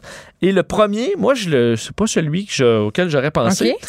c'est euh, la dépendance Affective? affective, donc de l'un ou de l'autre. Se sentir dépendant ou sentir que l'autre est dépendant, puis il se colle. là. Le, le fait que tu t'étouffes. Mais Euh, c'est vraiment commun. 30 Ben, ça. Toi, tu dis que t'étais étonné de ça? Ben, J'étais étonné parce que j'aurais vu, moi, euh, euh, l'argent, les Mais chicanes. c'est les problèmes de couple, pas Ouais. les raisons de chicane. C'est pas les raisons pour lesquelles on chicane, mais, mais puis c'est sûr que, évidemment, on peut penser aux problèmes sexuels et tout ça, c'est ce qui nous vient en tête en premier, mais la dépendance affective, pour de vrai, là, c'est un problème. Il y a beaucoup de gens qui sont dépendants affectifs et des fois, c'est quand tu as deux dépendants affectifs ensemble, c'est épouvantable. Puis je sais pas qu'est-ce qui cause ça, là, la dépendance affective. On dirait Ben, que quand t'es jeune, tu l'es plus. Je sais D'ailleurs, pas. chez les femmes, on disait c'était euh, le point parce que chez, chez les, tu disais là, le, le- le- le manque de sexe. Chez Ouais. les hommes, c'est numéro un quand même. Mais c'est les femmes qui équilibrent. Euh, les femmes, c'est le numéro un, c'est pas de sentir l'autre dépendant, pas, là, ouais. mais c'est de se sentir dépendant de l'autre. Je, me, je tombe trop souvent facilement dépendant de l'autre. et ça Hypothèse. Vincent, hypothèse. Hypothèse, oui, peux- comme un- faisons de la sociologie vraiment de bas fond. Oui. là. Est-ce que ça pourrait pas être en partie explicable au fait qu'à nous, les filles, on nous vend le couple, l'homme, la, la relation amoureuse, la famille comme étant l'aboutissement ultime de notre vie? Tu sais, je veux dire, tu regardes juste dans la fiction, là, tous les problèmes de l'héroïne seraient quand on rencontre le bon gars. Là, là, tout à coup, là, à une belle Ah oui, job, à une belle famille, à une belle là, maison. elle, pour 50 Fait ans. que c'est sûr que quand tu rencontres un d'autre dans la vie puis que tu te gargarises avec tout ça depuis que tu es tout petite, là, ben tu places, tu sais, tu- ta vie tourne autour de ta relation, autour de lui, tu te définis par rapport à lui et, et c'est ça la dépendance affective. Moi, je pense que ça vient de là beaucoup. Beaucoup de la façon dont on est socialisé. ça, c'est la fin du monde, donc tu peux Non, pas... mais c'est juste euh, que c'est le but ultime. Tu sais, je regarde, je regarde puis c'est fou, là. Moi, mes, effets, mes filles, je les élève pas comme ça, mais malgré tout ça, je regarde ma fille, ses amis, là, ils veulent rencontrer un gars, c'est leur chum, puis là, là, c'est toute la terre tourne autour de cette affaire-là. Puis, t'es là, voyons, j'ai pas montré ça, mais c'est parce que dans les séries télé, dans les films, dans les livres, la musique qu'elles elles écoutent, c'est ça. C'est ça qui est tout le temps mis de l'avant. C'est le couple comme objectif. Donc, Euh, tu ben, capotes. Parce Je que le numéro 2 est un peu une conséquence de ça. C'est le, manque de, de temps euh, à toi et d'espace. Du me time. Du me time. Et ça, c'est sûr que c'était déjà un problème de dépendance affective puis qu'elle elle décolle pas. Mais tu te dis, c'est quand que tu as un moment tout seul, une soirée tout seul. Mais il y euh, a vraiment des gens qui conçoivent le, le fait de ne pas passer du temps ensemble en couple comme étant une défaillance. Oui. Tu sais, mettons, moi, quand je dis aux gens, là, Hey, j'habite pas avec mon chum. Eh! Ben là, c'est comme si c'est pas une, une vraie relation. Puis quand tu dis à quelqu'un qui est un peu dépendant affectif, ben ce soir, là, je vais voir mes amis, là, mettons. Là, Oui. Puis là, c'est la crise. Ou même un week-end au chalet avec des Sans- chums, mais ouais, ben tu, non. tu vas seul. Ben Ah non, ouais, hein, mais non. qu'est-ce qui se passe? Dans... Il ça. se passe rien. Ben euh, c'est correct. j'ai pas besoin. D'autres, tu dois être fâché. Non, non, il n'est pas fâché. Euh, donc, effectivement, et ça semble sain pour une relation Ben, de en. de temps en temps de son bord. Il y a plusieurs psys qui disent qu'il faut pas s'attendre à ce que l'autre comble la majorité de nos besoins. Tu sais, euh, parce que, tu sais, il faut pas que tu penses que c'est justement là, la personne à quitter, c'est la solution euh, à, à- à l'existence puis à tous tes problèmes. Puis à partir du Mm. moment où tu as compris ça, ben ça va mieux, on dirait. Un des points là-dessus que j'avais récemment avec un collègue. Colin, qu'on est bon, hein? Euh, Donnez-nous un show de couple. Non, mais il y a des parties de On va Noël. tout régler. Des parties de Noël de bureau, là. Ah là, mais là, là ça, là, ça, c'est dangereux. Là, pouvez-vous laisser monsieur, madame à la maison? là? Mais, mais hein, moi, j'ai tellement. Voyons, c'est, c'est- t'as tellement raison, là. Mais t'as tellement raison. Parce que ça, tu dis, OK, tu peux pas, tu sais, là, je- je- je- un party de Noël entre, entre collègues, c'est le moment de, de se souder, pas de jaser avec la blonde du, euh, Je suis avec de- toi à de- du 100%. gars dans le, le- le cubicule d'à côté. J'ai là, zéro le goût que de la t'as jamais connaître. rencontré. Non. Peut-être vous irez souper au pire à un Exact. autre moment. Mais c'est pas dans ta soirée de party où tu vas être un peu sa brosse de dire, ah ben, je vais rencontrer Aline. C'est pas à soir. parce que tu veux Frencher un ou une co- C'est pas ça, là. Ça n'a rien Non, à non, voir. pas C'est juste tout. que c'est c'est un peu du. du tu sais, c'est une affaire d'équipe. T'as raison. C'est comme. Tu Tu as sors- le goût là, de, de déblatérer sur des affaires qui se passent à la job, tout ça, mais là, tu peux pas le faire Là, quand tout le monde a son couple. Ouais, parce que là, il faut que tu l'inclues dans la conversation. Ben c'est oui. comme une charge Puis là, mentale. vous, hein, ouais. Restez vous- chez vous. Faites-vous un party de Allez-vous en conjoint? voyage, euh, là, t'es obligé de faire du small talk. Je suis tellement De d'accord. grâce, sauvez-nous de ça. En plus, ça coûte moins cher quand les conjoints Ça- sont pas. Oui, puis allez-y chacun de votre bar. Et le pire, c'est qu'en plus, ça donne à l'autre une soirée tranquille à la maison pour avoir du me time qui est aussi important pour cette personne-là. Euh, et le dernier, c'est les euh, trop longues heures de travail. Donc, on est brûlé, puis ça. Mais ça, c'est les gens qui sauvent ruine des dépendants affectifs. Vincent, ils travaillent de longues heures pour avoir la colle de paix. Ah, bon, tu vois. Au revoir. Bye bye. Geneviève Peterson. Une animatrice pas comme les autres. Cube Radio. Cube Radio. Les rencontres de l'heure. Elsie Lefebvre et Marc-André Leclerc. La rencontre, Lefebvre, Leclerc. Elsie Marc-André, salut. Bonjour. Bon, on commence euh, en riant, c'est vendredi. Je pense qu'on est tous émoustillés par cette nouvelle. Euh, le ministre Duclos là, qui dit je vais envoyer des tests rapides aux provinces. Là, le Québec qui en a besoin de 10 millions. Euh, Est-ce que ça va se rendre avant les fêtes? Ça, c'est la véritable question, Marc-André. Oui, effectivement, euh, c'est la grande question. Monsieur Duclos, tout à l'heure, là, en point de presse, avant l'heure du lunch, j'étais confiant, là, mais ça nous dire un peu. Ce qu'il a dit, c'est que les, les provinces qui ont fait des demandes, on va les remplir. Mais tu sais, on- encore là, on n'était pas dans les. Il n'y avait pas une date précise. Euh, N'allez pas euh, à votre boîte aux lettres là, d'attendre des tests. Là. Vous allez peut-être attendre la fin de semaine pour rien, mais bon, il semble que le fédéral a des tests. Euh, mais tu sais, le fédéral joue aussi là, avec tous les, les- le, le gros dossier des frontières présentement, puis ça Mm. s'arrache les cheveux, puis on me racontait là que tu sais dans les dans les officines, là, dans les offices là, des euh, de, de tout ce qui est gouvernemental, là, on, on a mis des règles en place, puis on sait pas trop comment les appliquer, fait qu'il y a des gens là, qui s'arrachent les cheveux là, à Ouais. de Noël. Ben, le diable est dans les détails, me direz-vous, mais c'est bien beau vouloir envoyer des tests, mais deux choses. On sait qu'à ce temps-ci de l'année, Post-Canada, ils sont débordés. Euh, les cadeaux de Noël euh, et tout ça euh, risquent d'avoir des retards. Et moi, je pose la question en l'air parce qu'on n'a pas visiblement la réponse. Les tests rapides, est-ce qu'ils peuvent être laissés dans nos boîtes aux lettres, même s'il fait moins 20? Est-ce que ça joue sur l'efficacité? Donc, c'est tout ça, là, à, à quoi il va Ouais. falloir penser, Elsie. Mhm, effectivement, il y a toute une logistique rattachée à ça. Puis moi aussi, euh, je m'inquiète. euh, en tout cas, je suis pas- je suis pas certaine qu'on va les recevoir avant Noël. Les écoles, c'est un bon, euh, c'est- bien là pour pouvoir les envoyer. Le sac à mais, dos. euh, pour ben oui, c'est ça, dans les CPE aussi, mais sinon, à part ça, est-ce qu'il va y avoir une distribution dans les pharmacies? Mais tu sais, on avait parlé, puis Marc-André le soulevait, si on devait payer en pharmacie des tests qui, en principe, devraient nous être donnés, Ah, ben non. euh, je sais pas comment ils justifieraient ça. Là. Si c'est juste pour la gestion que le pharmacien s'en occupe, ça marche pas. Si, admettons, on paye pour que ça passe à un fonds qui irait pour je sais pas trop quelle Acheter du manger pour les. CHSLD qui a du bon sens, mettons, disons ça de même. C'est ça. Mais, tu sais, ça devrait pas, là. Tu sais, c'est- ça serait pas vraiment éthique. Puis, Sont mieux de pas acheter un stade de baseball avec l'argent des tests que je vais leur donner. Non, ce qui est intéressant, ce qui est, ce qui est intéressant, c'est que euh, autant dans les CPE que dans les Mm. écoles, ça se passe pas de la même façon. Que les écoles, on dit, on va les mettre dans le sac des enfants euh, d'ici Noël, mais dans les CPE, c'est les CPE qui les gardent. Donc, ils vont donner des tests aux enfants si le- l'enfant commence, mettons, à tousser euh, au CPE, mais c'est pas de facto que, exemple, si moi ma fille se lève le matin, je vois qu'elle elle a des symptômes de COVID, ben là, si j'ai pas de test pour elle, ben là, il faut que j'appelle le CPE, et là, probablement que euh, par bonté d'âme, là, euh, la directrice va, va, va me permettre d'aller en chercher, mais tu sais, on voit que c'est pas c'est pas pareil. Là. Fait que le CPE, c'est bien, mais on sent que les parents vont devoir courir Hum. après si l'enfant tombe malade, entre guillemets, euh, avec des symptômes à l'extérieur de la bâtisse du CPE.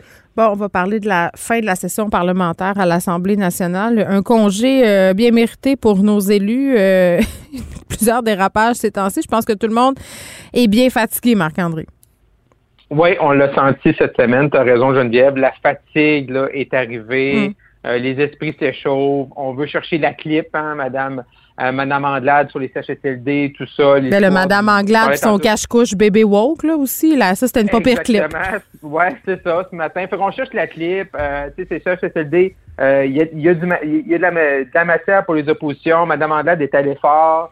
Euh, après ça, Monsieur euh, Nadeau-Dubois va avec des ça, une soirée de stade. Là, il est rendu nous dire qu'est-ce qu'il préfère dans son dans son hot dog vapeur.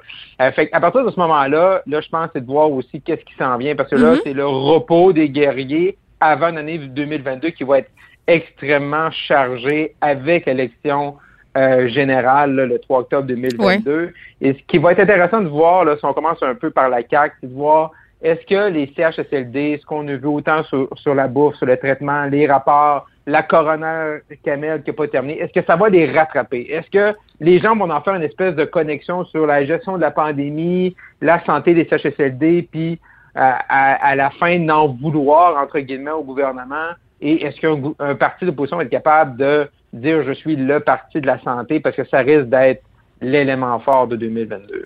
Oui, parce que si nous, on fait nos bilans euh, à l'aube de la nouvelle année, eux, c'est maintenant. C'est avec ça concorde avec la fin de la session euh, parlementaire ici. Oui, ben oui, c'est ça. Puis c'est une grosse session là quand même parce que Marc-André le dit bien. Tu sais, on s'en va en élection. La prochaine session, ça va être la dernière. Donc là, euh, chacun a mesuré ses forces. Euh, pour la CAC, ben tu sais, dans le fond, la dernière session là, pour la CAC, mais pour tout le monde, c'est Mm. sur fond d'élection fédérale qui a été suivie par des élections municipales. On se rappellera que euh, la CAC euh, ont prorogé le Parlement pour que M. Legault puisse faire euh, un nouveau discours Mhm. pour euh, un peu tourner la page sur la COVID. Finalement, on, on est encore dans la COVID, mais en tout cas, l'objectif, c'était ça. C'est ce qu'on pensait pendant l'automne. Il y a eu un mini-budget. Donc, les finances publiques vont bien. Euh, la CAC a quand même déposé certains projets de loi, mais en même temps, la COVID est venue rattraper. Puis je partage, euh, je partage ce que, ce que dit Marc-André. Est-ce que les CHSLD, ça va être le boulet euh, au retour des fêtes? Euh, c'est la grande question. Moi, je pense que les Québécois sont pas tellement friands d'avoir une commission d'enquête publique, quoique les oppositions sont assez efficaces, je trouve, dans les dernières semaines là, pour mettre la, le- le- la CAQ sur la défensive. Mais ça va, ça va être de savoir si M. Legault va marquer dans son propre but. Parce que, tu sais, tout dépendant des réponses, euh, M. Legault puis la CAQ peuvent être arrogants. Puis s'ils deviennent arrogants, ben là, c'est là que ça marchera pas. Donc, il y a des Québécois comprennent que, tu sais, je veux dire, la situation était tellement difficile, on connaissait la situation terrible dans les CHSLD, que est-ce Mhm. qu'il aurait pu faire vraiment mieux? Pas tant, mais ça va être la réaction. Donc, euh, tout va être dans le ton. Puis je trouve que M. Legault joue des fois sur une ligne mince. Euh, il a parlé qu'il fallait pas être arrogant, mais des fois, Il est il est un hein? peu. Puis oui, ben il est confiant à cause des sondages. que clairement, Ben, c'est c'est ça. ça. Euh, puis euh, Mais quand c'est même, fragile, je- on parlait un peu des échauffourées euh, à l'Assemblée nationale. On, on rigolait un peu, mais n'empêche, entre Gabriel Nadeau-Dubois et François Legault, c'est assez tendu. Il y a des gens qui voient en Gabriel Nadeau-Dubois un adversaire euh, pour Monsieur Legault. Euh, je suis pas certaine de ça. Qu'est-ce que vous en pensez, Marc-André? Ben, je pense que je pense que M. Legault et la CAQ essaient de créer que ce soit l'adversaire pour pas Ouais, laisser comme l'instrumentaliser un peu, là, comme Ouais, un- vraiment, faire un bonhomme 7 exactement. heures? OK. Exactement. On fait le bonhomme 7 heures. Ça permet de faire un contraste qui est facile, qui est évident. Et, et il devient, présentement, quand on regarde la session, M. Nadeau-Dubois, oui, il est l'adversaire, mais il est l'adversaire pas parce que, pas à cause de l'ajout parlementaire, pas parce que du rôle, pas parce que sa position par rapport au nombre de députés, parce que la CAQ lui donne cette importance-là. Oui, parce que les valeurs de. QS qui sont peut-être très, très loin de celles de la CAQ, donc les gens euh, sont, sont plus ten- tentés de joindre un camp, alors que peut-être pour les autres partis, cette frontière-là, elle est moins claire. C'est c'est ce que je comprends dans ce que tu dis? Eh, oui, non, effectivement, parce que tu sais, au, au- au Québec, on a tout le temps fait de la politique sur l'axe c'est fédéralisme versus souveraineté. Ouais, ouais. Et ça permet d'avoir des camps qui sont, qui sont, il n'y a pas de zone grise. là. Tu sais, t'es, t'es, t'es rouge ou t'es bleu, l'anciel, euh, le ciel, l'enfer, en tout cas, peu importe. Fait que là, avec M. Nadeau-Dubois, c'est facile pour la CAQ de dire, ben nous et eux, on est différents et oublier les zones grises qui sont entre les deux, qu'on pourrait mettre le PLQ et le PQ. Ce que je trouvais quand même intéressant ce matin, c'est que le PQ, quand M. Saint-Pierre Plamondon dit que le PQ est sur un élan, j'ai, je lui donne une raison là-dessus. C'est un, c'est un élan qui est timide, mais quand même, on a vu avec les candidatures, leur congrès, ils s'affirment que peut-être pas, ça sera peut-être pas le désastre qu'on pense, mais non Mm. plus, ça sera pas la panacée. À cause des candidats vedettes euh, comme Pierre Nantel, par exemple. Euh, Exactement. Puis en Gaspésie, puis Stéphane Enfield. Puis pour euh, revenir sur euh, Québec solidaire, l'enjeu de Québec solidaire, c'est ça, c'est que en, en- en le mettant comme opposant, c'est qu'une fois que tu dis bon, tu sais, si c'est pas la CAQ, ça serait qui, ça serait QS, ben clairement les électeurs de la CAQ vont être repoussés par les idées de Québec solidaire. Donc c'est pas deux clientèles qui vrai. se parlent. Et donc on évacue le fait que les libéraux ou le Parti québécois puissent être Mm. des options tellement qu'ils sont poches, ben on n'en parle même pas. Tu sais, c'est un peu ça là, la, la trame narrative. Mais moi je trouve que et Gabriel Nadeau-Dubois et François Legault doivent faire attention parce que les caricatures comme t'es un woke, t'es un duplessiste. bon, ça euh, va le bas. C'est indigne de leur fonction. Moi, c'est ce que je Ben, trouve. C'est ça. Puis Gabriel Nadeau-Dubois, tu sais, aime ça, là, tu sais, il prend de l'importance. Donc, lui aussi doit faire attention parce que ce que les gens ont aimé de Québec solidaire, c'était Manon Massé qui faisait de la politique différemment, Françoise David, tu sais, donc. Oh, mais il aime le spotlight, euh, Gabriel Nadeau-Dubois, puis ça, ça va lui jouer Ouais, des tours. fait. Exactement, parce que là, il revient dans la politique vraiment partisane. Bien sûr. Ça, Ouais. ben, c'est pas la, la marque de commerce de Exact. Québec solidaire. Mais en Euh, même temps, ils- on parle d'eux, donc. euh, C'est un excellent point euh, que tu amènes là, Elsie. Euh, Parlons du salaire euh, des recteurs et rectrices de nos universités. Oui. Là, on jase pas mal euh, du salaire de la rectrice de l'université McGill, 860 000 euh, Le recteur de l'université de Concordia aussi qui gagne aux alentours de 425 000 Moi, je voyais ça passer ce matin, tu sais, puis je, je voyais toutes sortes de commentaires dans différents médias sur la question. Puis la réflexion que je me faisais, puis je suis curieuse de vous entendre, c'est ouais, mais je comprends qu'on regarde ça puis que ça a l'air indécent. Moi, c'est pas ça que je veux remettre en question. Un salaire de 800 000 à mon sens, personne n'a besoin de ça dans la vie. On s'entend que c'est bien au-delà des besoins de la plupart d'entre nous. Mais ce sont des universités. C'est pas comme si c'était dans le réseau des UQ, par exemple. Ce sont des universités privées qui ont des conseils d'administration qui sont largement aussi financés par les anciens étudiants. Euh, c'est à la limite pas tellement de nos affaires, Elsie. Ben oui et non, parce que tu sais, les universités reçoivent beaucoup d'argent public. C'est vrai, comme les écoles les privées. Oui. Ben oui, pour les immobilisations, puis aussi, euh, tu sais, pour les les, ben, les, les, le- les fonctionnements, etc. Moi, ce qui me, moi, je suis pas, euh, tu sais, à un moment donné, il faut payer les gens aussi à la hauteur de leur C'est ça, oui, oui. puis de, de l'échelon. Tu sais, si on veut, euh, tu sais, la crème de la crème, puis bon, on parle des universités, ben à un moment donné, c'est sûr qu'un salaire de 150 000, ça fonctionne pas. Là, tu sais, des représentants pharmaceutiques font ce salaire-là. Mais bon, une fois qu'on a dit ça, est-ce que 800 000, ceci dit, c'est un peu exagéré? Ben, est-ce qu'on paye? Parce qu'il y a des gens qui. La comparaison qu'on fait. Euh, puis là, je sais pas, on vient-tu de perdre Elsie? Non, elle est là, OK. Oui, Euh, la comparaison qu'on fait, c'est qu'on se dit, OK, euh, ouais, mais le premier ministre du Québec gagne même pas ça. Ben, C'est- c'est mais ça. mais est-ce qu'on paye assez nos Mais- politiciens? On vient Ben, toujours à cette ben, question-là. Exactement. Ben non, on les paye pas assez, ça c'est bien clair, tu sais. Puis, euh, mais par contre, à 800 000, c'est exagéré. Donc, euh, tu sais, à un moment donné, il faudrait qu'il y ait comme un cadre commun. Puis, je sais Mm. pas si ça doit venir de l'Assemblée nationale, parce que tu sais, on, on finance ça en partie.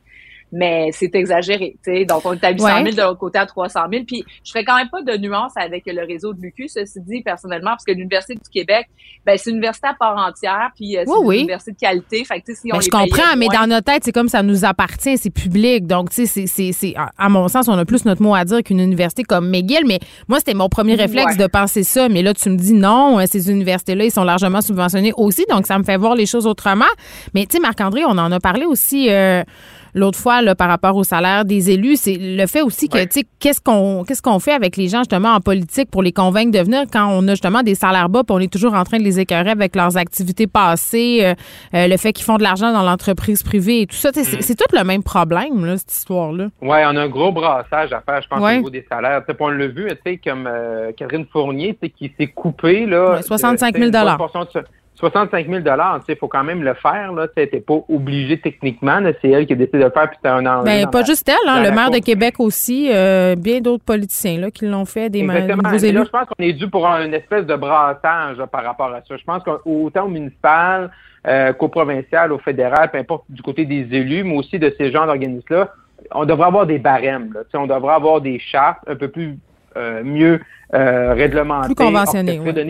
plus conventionnées pour donner des horizons. Tu un maire d'une municipalité de 25 000 comparé euh, à la mairesse de Montréal actuellement ou au maire de Québec, M. Marchand, Ouais. d'avoir une espèce de barème qui permet aussi aux conseils municipaux de pouvoir gérer ça, puis de savoir, bon, est-ce qu'on paye bien, on paye pas bien, notre maire ou notre mairesse, ou tout dépendamment qui est à temps plein ou à temps partiel pour les villes, puis également un député. Là, un député, bon, c'est sûr qu'il se rajoute tout le temps des comités, mais le salaire de base, c'est en dessous de 100 000 sous les, les 100 000 Pour le commun des mortels, c'est sûr, c'est beaucoup d'argent, 100 000 Ça, je, je, je, crache pas là-dessus, je dis pas le contraire, mais qu'on voit des postes similaires dans le secteur privé, dans différents secteurs, qu'on voit que des maires qui gagnent plus qu'un qu'un ministre, par exemple, ça, ça devrait peut-être pas arriver dans notre système, puis ça arrive, puis le premier ministre du Québec, ben, il est sous-payé, comme le premier ministre C'est vrai, c'est quand même, ce sont des gens qui ont de l'argent à côté. Là, évidemment, François Legault, c'est pas un pauvre, là, tout le monde le sait.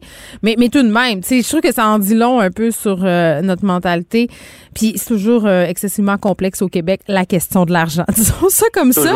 Allons méditer là-dessus en fin de semaine en allant payer très cher notre épicerie La Gang. À lundi. Oui, à lundi. Bye-bye. Bye-bye.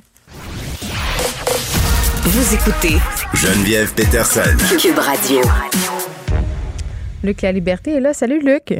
Oui, bonjour Geneviève. Écoute, euh, veux-tu me déprimer, là? On est vendredi, il y a une petite neige de Noël qui s'abat sur la ville. C'est féerique, c'est bucolique. Et toi, tu veux me parler du Texas, euh, de la loi anti-avortement, euh, la Cour suprême qui maintient la validité de, cette loi-là contre, bon, je ne vais pas dire contre toute attente parce qu'on s'en doutait quand même un peu, là, mais entre, contre toute volonté, disons ça comme ça, de la population. Écoute, comme c'est souvent le cas pour l'avortement ou pour tout ce qui est constitutionnel, ben, il n'y a pas aujourd'hui de, de, de, réponse claire, pas de réel gagnant, puis pas de réel perdant, j'ai envie de te dire, dans la décision qui a été rendue. Euh, ça laisse tout le monde un petit peu sur sa faim. Donc, pour le bénéfice des auditeurs, on rappelle que ce que le Texas avait fait, c'était essentiellement deux choses, dont une qui était, euh, si on regarde ça uniquement du plan légal, très, très habile. Donc, on a voté ce qu'on appelle une heartbeat là, à partir du moment donc où on entend le cœur du fœtus, on ne peut plus procéder à un avortement. C'est le, premier volet, si on veut, de la loi. Ce qui devenait intéressant aussi à analyser au strict plan légal, c'est que ce que faisait l'État, en, ce que ce qu'ont fait les législateurs en rédigeant la loi, c'est de dire ceux qui vont pouvoir poursuivre pour mettre fin aux avortements ou pour les empêcher, euh, ça va être les citoyens eux-mêmes. Donc, les citoyens du Texas avaient le droit de poursuivre ceux qui pratiquent un, un avortement ou encore ceux qui aident ou qui facilitent le recours à un avortement. Donc, une femme se fait avorter, elle ne peut pas être poursuivie, mais on peut poursuivre tous ceux qui gravitent autour et qui ont pu contribuer ou aider d'une façon ou d'une autre. Et ça revenait entre les mains des citoyens du Texas de hmm. dénoncer. Ce qui est arrivé devant la Cour suprême, ce qui s'est rendu là, donc, bien sûr, ceux qui sont contre le projet de loi disaient, nous, ce qu'on souhaite sur le fond, c'est que la Cour suprême dise, cette loi-là, elle n'est pas constitutionnelle, point. Euh, la Cour suprême n'a pas répondu ça. Elle a dit finalement, la loi, elle reste en vigueur, mais les cliniques qui pratiquent des avortements ont le droit d'entreprendre devant les tribunaux des recours en justice. Donc, les cliniques du Texas. Ben là, on se dit finalement, il y a quelque part une victoire. Hein, c'est euh, les, les, cliniques d'avortement peuvent poursuivre également à leur tour. Oui, mais attends, Luc, c'est de rendre. Euh, puis je m'excuse de t'interrompre. C'est toujours avec ces lois-là, euh, tu sais, dont la validité est sans arrêt contestée devant les différentes instances de justice. On n'en viendra probablement pas au bannissement complet de l'avortement au Texas, mais c'est de rendre le processus tellement alambiqué qu'on réduit l'accès à l'avortement aux femmes de façon presque ben, totale. C'est ça le problème tu décris la stratégie de ceux qui sont, ceux qui se décrivent comme étant des pro-vie, ceux qui sont contre le recours à l'avortement. Et là où c'est encore plus tordu et complexe que ce que j'étais en train de te dire, mais tu as fait un bon topo. L'idée, là, c'est que sans toucher au fameux jugement de 1973, Roe versus Wade, qui décriminalise l'avortement, finalement, dans les faits, t'interdis l'avortement. Parce qu'à partir de la sixième semaine, on en avait déjà discuté tous les deux, la plupart des femmes savent pas qu'elles sont enceintes ou elles sont très rares à le savoir. Ça laisse peu de temps pour décider, pour peser le pour et le contre, pour se préparer, réfléchir à la chose. Donc, dans les faits, t'en as pas, mais ce qui est euh, habile, mais en même temps, bien sûr, si on veut obtenir un avortement ou qu'on est pour le libre choix, on trouve ça scandaleux. Donc, ce qui est très habile dans la loi, c'est maintenant que les cliniques d'avortement peuvent poursuivre d'après la Cour suprême, qui va-t-on poursuivre? Parce que euh, on sait comme on a comme désengagé l'État finalement. À partir du moment où on vote la loi puis qu'on dit que c'est entre les mains des citoyens de poursuivre puis on est même prêt à euh, les aider à assumer les frais en cas de victoire on en avait déjà discuté on offrait jusqu'à 10 000 dollars aux personnes. oui des primes à la délation Voilà, des primes à la délation. Donc, euh, qui tu poursuis à partir de ce moment-là? Et au niveau de l'État, ce que la Cour suprême a décidé aujourd'hui, ce qu'elle a déterminé, c'est qu'il y a un nombre très, très, très restreint de gens qui sont responsables de cette loi-là. Donc, pour la clinique d'avortement, c'est yes, hein, grosso modo, on va de l'avant. Mm. On peut euh, critiquer cette loi-là puis l'amener devant une cour fédérale et on va peut-être éventuellement retourner en cour suprême, mais au moins on peut aller devant une cour fédérale et la, la cour fédérale semblait sensible donc aux, entorses ou au caractère un peu tordu là, de, la, de, la, façon dont on a rédigé cette loi-là. Le problème, c'est que la Cour suprême, finalement, vient de limiter euh, au strict minimum les gens qui peuvent répondre de cette loi-là au niveau de l'État du Texas.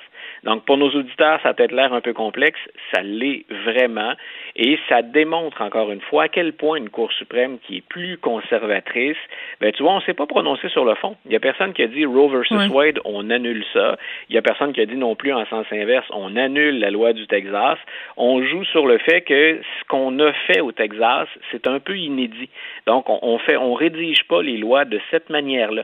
Et le stratagème fait en sorte qu'on a évité de se prononcer sur le fond et qu'on s'attaque plus à la manière. Euh, Est-ce qu'il y a une fin à ça? Ben, probablement pas cette année. Moi, je pense que c'est en 2022 que la Cour suprême va être forcée de nous dévoiler un peu plus quelles sont ses intentions sur la protection ou non du, du droit à l'avortement ou sur le caractère criminel. Donc, aujourd'hui, je te disais, j'ai envie de te dire, on ménage la chèvre et le chou. Bon, Donc, euh... la loi du Texas est maintenue.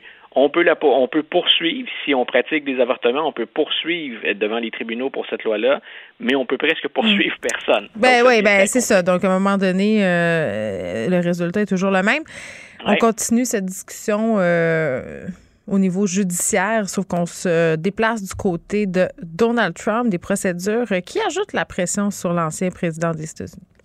Mais voilà, encore M. Trump, puis les gens, des fois, nous disent dans les médias, hein, on s'acharne un peu sur M. Trump, c'est qu'il c'est encore pertinent de le faire. Euh, et c'est pas forcément parce qu'on aime ça. Euh, deux, euh, deux décisions qui sont intéressantes. Laetitia James, qui est la procureure générale de l'État de New York, a dit à M. Trump, on aimerait bien vous voir devant les tribunaux. Donc, assignation à comparaître. Euh, on va voir ce que M. Trump va faire. Dans ce cas-là, ce sont les fameux impôts de M. Trump qui sont au cœur de l'histoire. Puis on parle d'un cas de fraude fiscale. Donc, on, est encore, hein, les gens se disent c'est long, c'est vrai. Euh, on est encore à gérer ce dossier-là dans l'État de New York, dans le district sud de Manhattan. Donc, on a hâte d'entendre quelle va être la réponse de M. Trump. On va l'avoir par la bouche de ses avocats normalement d'abord. Euh, et il y a un autre dossier qui est tout aussi important, peut-être même plus important si on s'intéresse aux institutions politiques aux États-Unis. M. Trump avait dit, lui, on le sait, hein, il y a un comité à la Chambre des représentants, une commission qui enquête pour faire la lumière sur l'assaut sur le Capitole le 6 janvier dernier.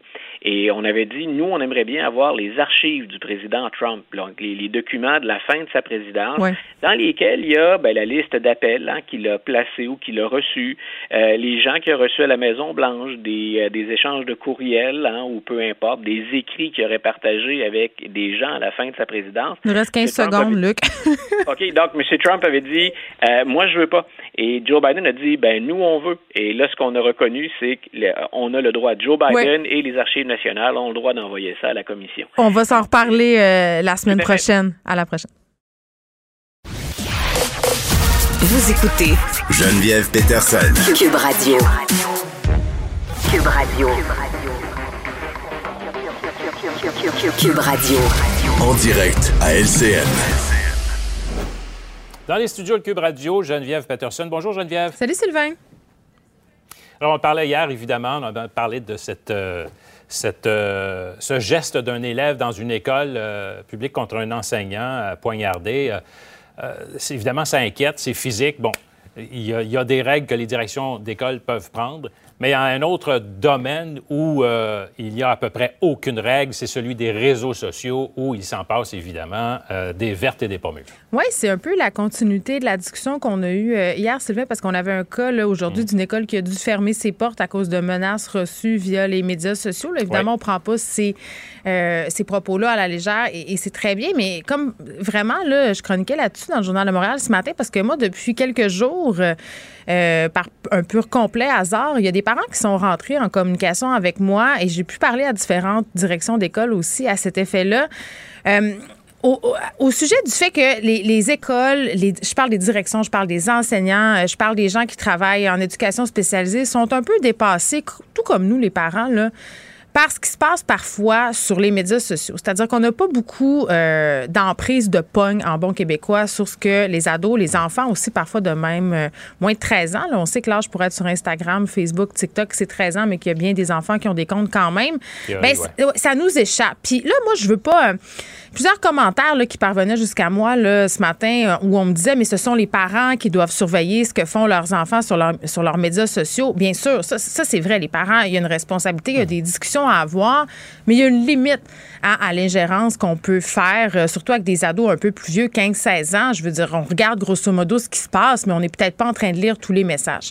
Euh, là, ce qui se passe en ce moment, la raison pour laquelle les parents, les directions d'école m'ont contacté, c'est pour me dire qu'il y a des pages qui sont créées, par exemple sur Instagram. Parlons d'Instagram parce que c'est majoritairement là que ça se produit.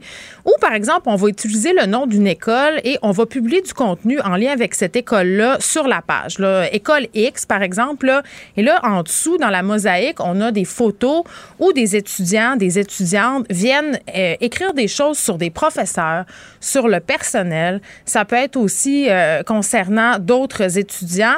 Et très vite, on a là une poudrière à intimidation, Sylvain. Et, et c'est ça euh, que je voulais un peu discuter aujourd'hui avec toi parce que les écoles, parce que ça se passe pas sur le terrain, hein, ça se passe pas sur dans les lieux physiques de l'école, mais ça se passe pas non plus à l'extérieur. Donc, euh, les écoles n'ont pas, entre guillemets, de juridiction. Là. Je sais pas si tu comprends ce que je veux dire, dans le sens où ils peuvent pas faire grand-chose. Les réseaux sociaux, ça se passe vraiment en dehors de l'école. Ben, On ça se passe, euh, ça se passe en ligne. Puis euh, ce qu'on ce qu'on dit évidemment, c'est que s'il y a des menaces claires envers une personne, euh, si on vise des individus en particulier, là l'école euh, a un certain pouvoir, mais en dehors de ça, il n'y a pas grand chose à faire. Euh, même quand on signale à Instagram, par exemple, euh, des contenus problématiques, souvent on n'a pas de réponse ou au bout de deux trois jours, quand on en a une, elle est en anglais, puis on dit que ces propos-là n'enfreignent pas les standards de la communauté. Donc les écoles se retrouvent à gérer cette patate chaude là sans pouvoir faire grand chose. Il y a deux choses dans ce que tu dis. D'abord, il y a évidemment, euh, les, les- les jeunes ne mesurent pas toujours les conséquences de ce qu'ils disent sur les réseaux sociaux, un. Puis les géants du, les géants du web, de façon générale, on a vraiment l'impression, malgré ce qu'ils disent, Mais- qu'ils s'en balancent complètement. Ben, c'est assez ironique parce que, évidemment, c'est sûr qu'un enfant de 14 ans n'a pas toujours la pleine mesure euh, des gestes, des paroles qu'il qui va poser. Puis c'est à nous, les parents, je reviens là-dessus, là, avoir des discussions sur nos enfants, sur les répercussions de ce qu'on fait sur les médias sociaux. Ça, c'est une chose. Mais on a appris récemment là, des rapports accablants sur Facebook, Instagram, c'est la même compagnie, là, pour ceux qui ne le savent pas, euh, des rapports qui ont été rendus publics là, sur les impacts négatifs que ces plateformes-là ont sur l'estime de soi, les problèmes de santé mentale chez les jeunes, chez les adolescentes en, même temps. Puis là, tu avais le président d'Instagram cette semaine qui pavanait devant le Sénat américain pour dire euh, ben écoutez, notre plateforme peut être positive pour les jeunes, on peut aider les jeunes. Tu as, ce discours-là de l'autre côté, il n'y a rien qui se passe quand les gens euh, mettent à jour ou pointent du doigt des contenus qui sont éminemment problématiques sur leur plateforme. Donc, c'est sûr que, tu sais, ça paraît un peu paradoxal euh, d'avoir un discours comme ça et de voir l'autre côté ce qui est réellement fait pour les aider, les jeunes.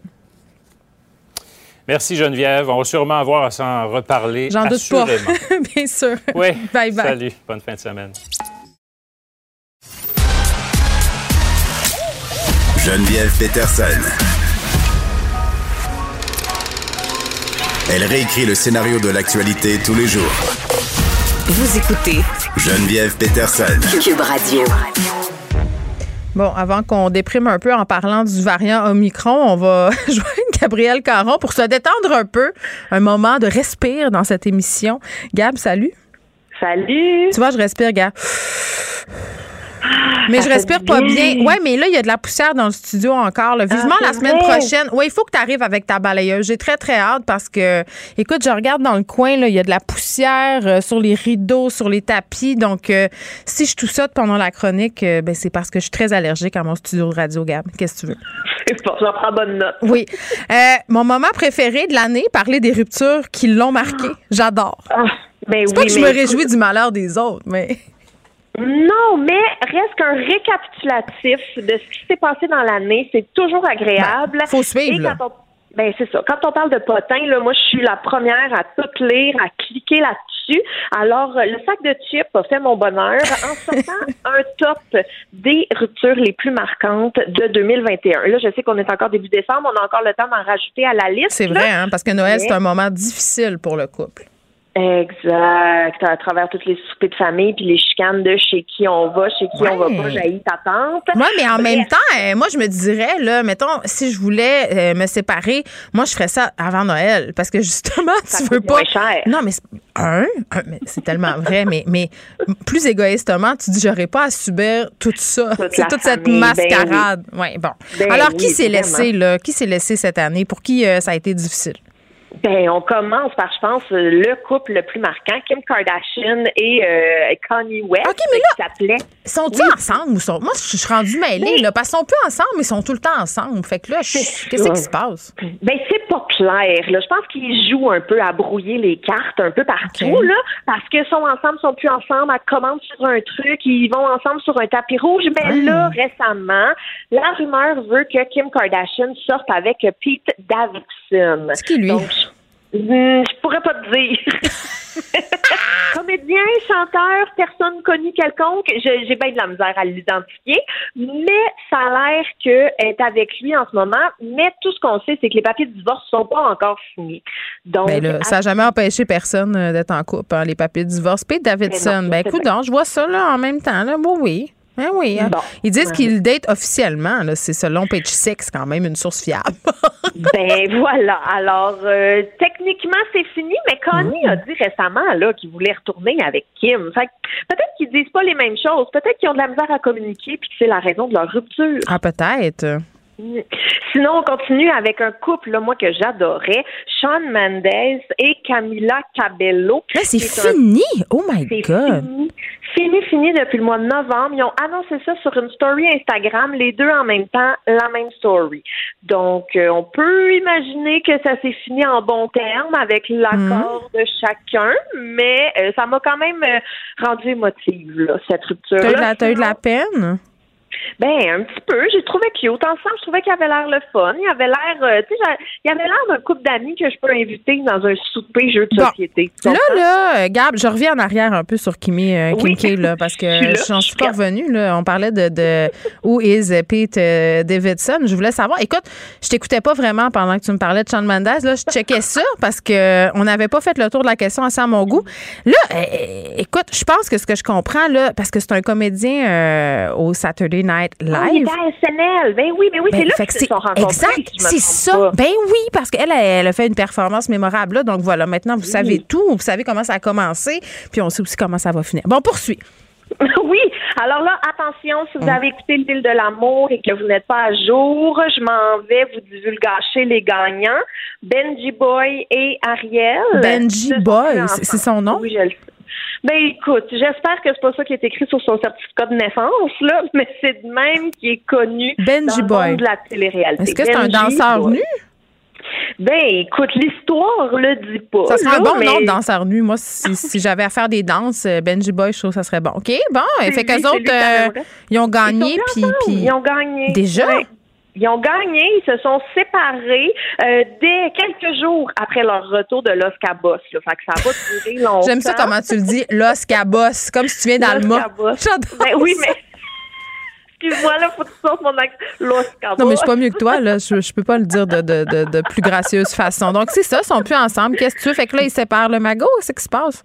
Ben écoute, euh, ils se sont séparés, semble-t-il, à cause d'une histoire d'infidélité. Ah, ben voyons un- donc. C'est bien surprenant. C'est comme un dénominateur commun dans tous les couples de télé-réalité. Ben, c'est sûr que quand Mais- ta job après, c'est de faire la tournée des bars, c'est difficile. C'est ça. Mais exact. Et mais semblerait là qu'ils sont en bon terme. J'avoue que se séparer 50 000 dollars à deux, ça doit aider à rester en bon terme T'as raison. euh, avec. euh, T'as raison. l'autre. Bon, Mais- sinon, euh, on parle d'Elon Musk. Ben, Elon Musk et Grimes, donc euh, ils se sont séparés, mais en fait non, ils sont pas C'est séparés. qui elle? Eux, C'est une chanteuse? C'est une chanteuse. Chanteuse, chanteuse canadienne en plus, mais je pourrais pas te nommer une, aucune de ses chansons. On peut-tu en écouter, Euh, Achille, là, du Grimes? C'est-tu bon, cette affaire-là? En tout cas, Achille, il cherche ça, il est sur ses pitons, là. On va en écouter un peu. Fait qu'ils sont Mais eux séparés? sont pas séparés. Ah, non. non. ils sont pas séparés, ils sont semi-séparés. Hey, ils sont bien compliqués, le monde. Séparez-vous, séparez-vous pas, là. Mais c'est ça, je comprends pas trop qu'est-ce que ça implique. De ce que j'ai cru comprendre, ils sont semi-séparés parce qu'ils font encore de la coparentalité pour leur fils qui s'appelle E XAEA12. On s'en souvient. Mm. Moi, je ne plus jamais du nom des enfants des autres en nom, là, mais c'est quand même un nom spécial. OK. Oui. OK. On a- fait qu'ils sont semi-séparés. Fait que, OK. Oui. Ben, je connais plein de monde de même, là, dans le fond, semi-séparés. Mais d'habitude, c'est le nom de compte pour, c'est le nom de code pour dire j'ai envie d'aller coucher avec quelqu'un d'autre puis de revenir après. Ouais, ben moi, je pense que c'est plus, on n'était pas prêt à dire qu'on était complètement séparés. Fait Ah, peut-être. On, est y va, on y va graduel. Fait qu'on a-tu du. Grimes, Achille, là? Ah, il dit, attends une minute, mon Dieu, c'est bien long. OK, on parle. Ah, bon.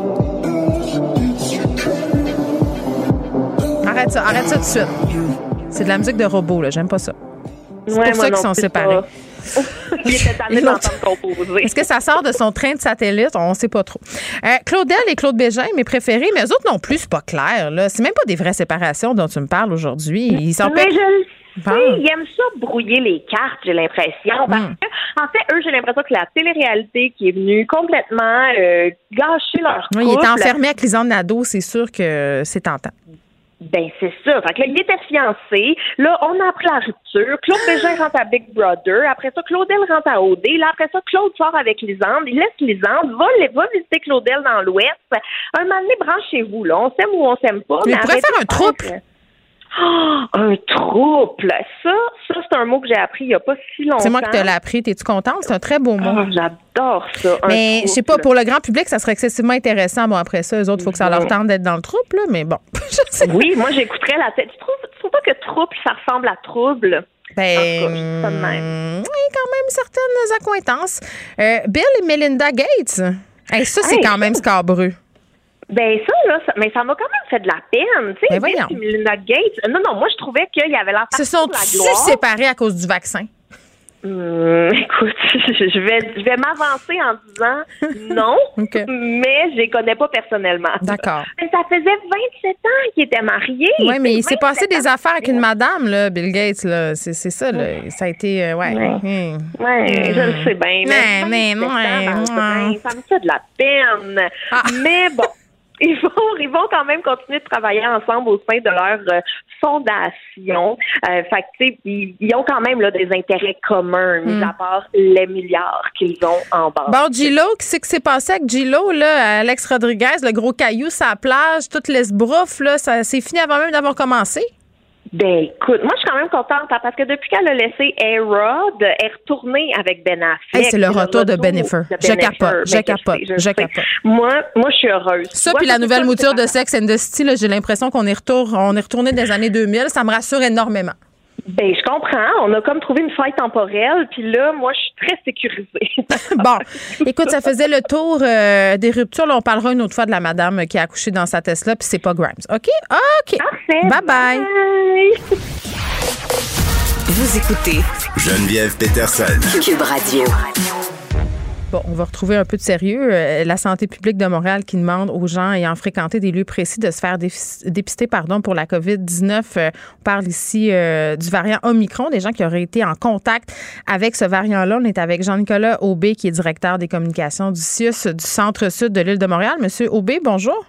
Bonjour, je suis seulement porte-parole. Je suis désolé. mais, mais, Ben, mais, mais ça va. Je pensais que vous alliez m'interroger sur euh, le retour de Bennifer. Euh, mais OK, d'accord, allons-y. Est-ce que vous vivez ça bien, le, le retour de, de Bennifer? Vous êtes-vous content? je, partage, je partage tout à fait vos émotions. Ben oui, c'est le fun. On est de retour dans les années 2000, mais avec une petite pandémie. Fait que c'est un, je dirais que c'est la seule nuance. Là, en- en- euh, le variant Omicron, là, la santé publique de Montréal, qui demande à des gens qui ont fréquenté certains lieux de se faire dépister. Premièrement, euh, M. Aubé, quels sont ces lieux? Oui, alors c'est deux euh, endroits euh, à Montréal. Il y a le gymnase BuzzFit Kirkland qui est au 3240 rue Jean-Yves et il y a aussi le centre culturel et communautaire Henri Lemieux qui est au 7644 de la rue Édouard. C'est euh, deux lieux qui ont été visités entre le 1er et le 6 décembre par deux personnes différentes. Euh, deux personnes différentes qui étaient toutes deux euh, porteuses du, de la COVID et du variant Omicron. Donc, si on s'est euh, rendu dans ces deux endroits-là, entre ces dates-là que vous venez de nommer, il faut aller se faire dépister. Puis ça, parce que moi, je faisais des suppositions là, en début d'émission. Je me disais au point de presse de mardi, quand M. Dubé a dit que certains cas à Montréal étaient en investigation, est-ce qu'on faisait référence à ces deux endroits-là? Mais il y a toujours des cas qui sont euh, qui sont qui sont sous enquête. Puis évidemment, c'est important de dire là, les dates spécifiques. je sais pas si euh, je sais qu'on en a parlé sur quelques médias, là, mais le, gymnase BuzzFit, c'est euh, entre c'est le 1er décembre, le 5 décembre et le 6 décembre. Mais il y a même des heures. Oui, c'est ça. Oui, c'est ça, entre 16h et 18h. Puis le centre culturel Henri Lemieux, eh ben c'est le 4 décembre entre midi et 14h. OK. Donc voilà. Alors si vous faites partie des gens qui ont été là, ce qu'il faut faire, c'est vous prendre un rendez-vous pour vous faire dépister. Et là,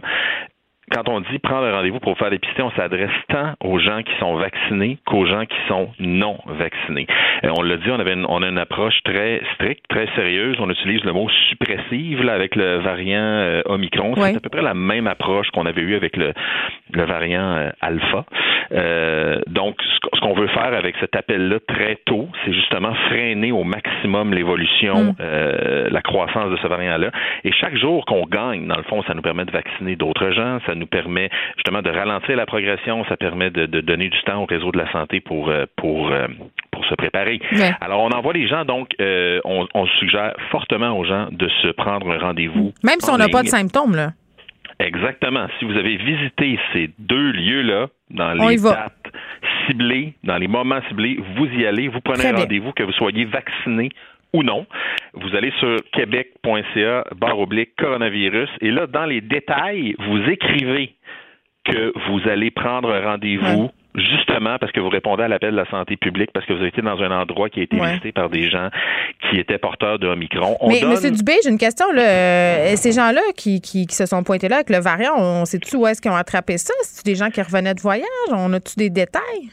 J'ai pas de, détails sur euh, l'endroit précis où ces deux personnes-là ont, ont eu ont eu le, le ont attrapé le Omicron.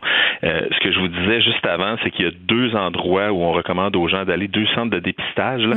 Euh, il y a celui euh, qui est à l'hôpital juif, la clinique de dépistage de l'hôpital juif, c'est dans le stationnement de l'hôpital juif.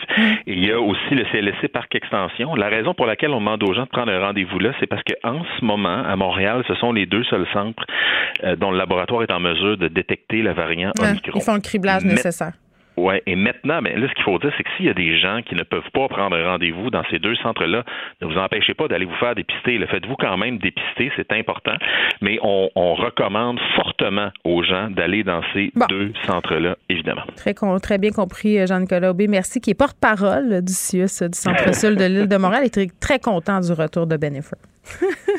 OK. On s'en va parler avec le docteur Gaston Dessert, épidémiologiste à l'Institut national de santé publique du Québec. Monsieur Dessert, bonjour. Bonjour. Bon, je savais qu'on se reparlerait hein, d'ici d'ici peu, hein, parce que mardi, souvenez-vous, on s'est on s'est parlé suite au point de presse euh, du variant Omicron. On se disait la situation peut évoluer très vite. Ben là, c'est ça. Là, ça vient d'évoluer. On a euh, présence du variant à Montréal. Qu'est-ce que ça veut dire euh, cette alerte-là, cette demande-là de la santé publique là, d'aller d'aller se faire tester? Ben, en fait, je pense que euh, évidemment, avec un variant qui a l'air d'être aussi transmissible, euh, c'est clair que là, il y, a, il y, a, mm. des mesures un peu rehaussées là pour essayer de, de capter très très rapidement euh, tout cas là, qui pourrait arriver dans la communauté. C'est sûr que là, les cas qui ont été identifiés, c'est essentiellement des voyageurs. Et euh, évidemment, euh, il peut arriver là que là les, les deux sites qui ont été ciblés, euh, encore une fois, l'idée c'est pas de dire on va attendre que les gens aient des symptômes, c'est c'est d'inviter les gens à venir se faire tester le plus rapidement possible pour essayer de, de, de ralentir la, la, propagation de ce virus-là dans la population québécoise. C'est certain qu'à à, moyen terme, là, puis je dis à moyen terme, je sais pas si on parle de quelques semaines ou de, de quelques mois, mais le variant Omicron va rentrer au Canada, au Québec, là, euh, puis il va, il va se disperser. C'est pas vraiment est-ce que ça va arriver, c'est plutôt quand est-ce que, euh, à un moment donné, il va y avoir euh, un mm. variant Omicron qui va rentrer ici sans avoir été détecté, et qui va commencer à se répandre et qui va faire un peu ce qui se passe actuellement au Royaume-Uni, là. Oui, puis l'idée, c'est d'avoir du temps justement pour voir, euh, en apprendre plus sur ce variant-là, et puis peut-être au niveau de la vaccination aussi avant qu'il fasse son entrée chez nous. Là. Euh, le porte-parole d'ICIUS me parlait d'une approche suppressive, me disait qu'on mettait autant d'attention qu'avec le variant alpha. C'est quoi une approche suppressive? Ben, en fait, une approche suppressive, c'est de dire euh, on, essaie de- d'enlever toute personne euh, qui euh, est porteuse du variant Omicron de la circulation. Donc, on les détecte, on les garde en quarantaine là euh, pour essayer de, de complètement stopper la transmission. Euh, quand on n'est pas en variant en, en suppression, on est ce qu'on appelle en mitigation. Donc, on va dire bon ben s'il y a des personnes qui sont à haut risque de complications, elles, on va les protéger, mais les gens euh, qui sont avec des risques moins élevés, ben on- ça peut arriver qu'ils développent l'infection, mais c'est c'est moins euh, c'est- moins l'objet de notre de notre intervention. Hmm. Là, euh, évidemment, là, c'est difficile pour certaines personnes de suivre la situation. Là, on, on- a ce qui s'est passé mardi, des textes, euh, un discours aussi du gouvernement. On nous dit que la situation, ça va, il n'y a pas de transmission communautaire. Là, on a une nouvelle comme celle d'aujourd'hui. On a des articles pour nous dire, ben, finalement, concernant le variant, on ne sait pas grand-chose. Là, on a franchi le cap des 2000 cas. Tu sais, on s'inquiète beaucoup. Là. Qu'est-ce que ça- J'ai de la misère à me faire une tête sur qu'est-ce qui nous attend, qu'est-ce qui s'en vient. Qu'est-ce qu'on devrait faire aussi? Là? Les fêtes sont là, 2000 cas. Oui, exactement. Bon, je pense que peut-être je peux essayer de résumer là, Oui, euh, la compréhension qu'on a. Euh, depuis plusieurs semaines, le nombre de cas augmente. Euh, le nombre d'hospitalisations, lui, n'augmente pas autant. Donc, il, il augmente un peu, mais il n'a pas augmenté autant. Il reste relativement euh, stable. là, avec 26 une petite aujourd'hui, augmentation. quand même. On est- Ouais. Comment? 26 aujourd'hui, quand même. Là. Oui, oui, tout à fait. Donc, il y, a, il y a une augmentation, puis on sait que généralement, les augmentations euh, arrivent, euh, je dirais, avec un certain décalage. Mais ce qui se passe, c'est que actuellement, euh, si on prend les infections, les groupes les plus touchés, là, si on prend les, les moins de 20 ans, c'est 40% de tous les cas. Euh, puis, évidemment, il y a la transmission intrafamiliale de ces cas-là. Donc, on a actuellement beaucoup de cas, on a pas mal moins d'hospitalisation et on est dans une situation où il y a, euh, on a commencé la vaccination des jeunes au niveau des 5 à 11 ans, mais l'effet de cette vaccination-là sur le ralentissement de la transmission, il, il va commencer à peu près autour de Noël parce que ça prend 14 jours pour le vaccin euh, donne un- une, protection. Là. oui. Exactement. Et donc, euh, c'est certain que si euh, cette euh, vaccination-là, euh, il y a une bonne couverture vaccinale, euh, autour du temps des fêtes, on va avoir quand même euh, déjà euh, augmenté la, protection qui existe dans la population. Le variant Omicron, il complique le, le- le tableau parce que il a, euh, semble-t-il, une capacité de se transmettre qui est beaucoup plus grande que le variant Delta.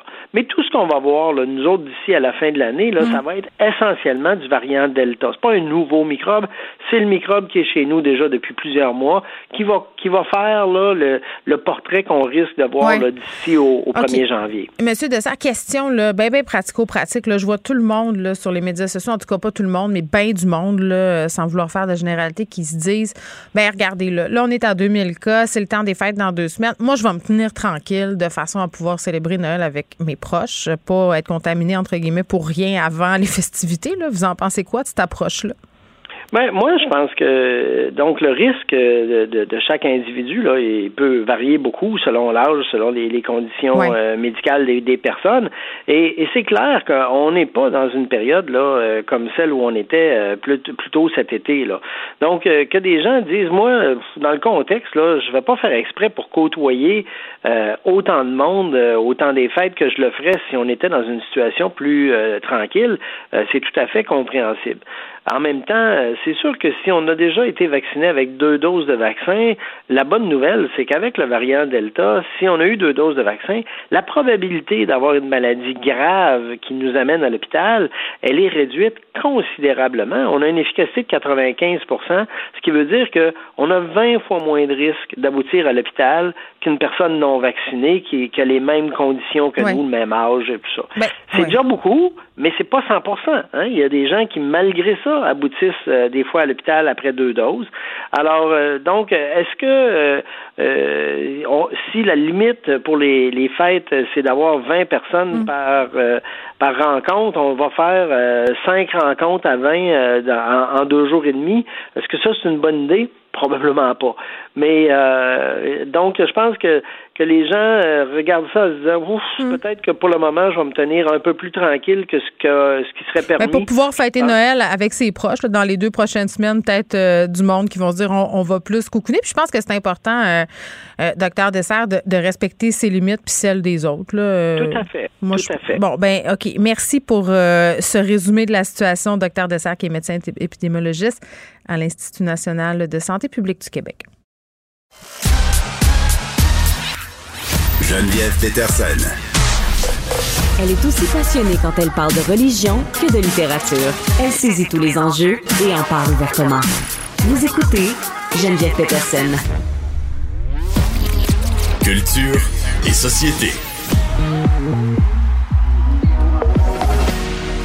Quelle belle façon de finir cette semaine euh, qu'en compagnie d'Anaïs Gertin-Lacroix. Hein? Ah, tu- ah, allô, je Ça- porte pas la balle, ma Geneviève. T'es-tu contente? T'es-tu contente? Ça, ça va bien? Euh, même si y a le variant Omicron, on y pense pas. On va écouter de la musique sur Que Musique.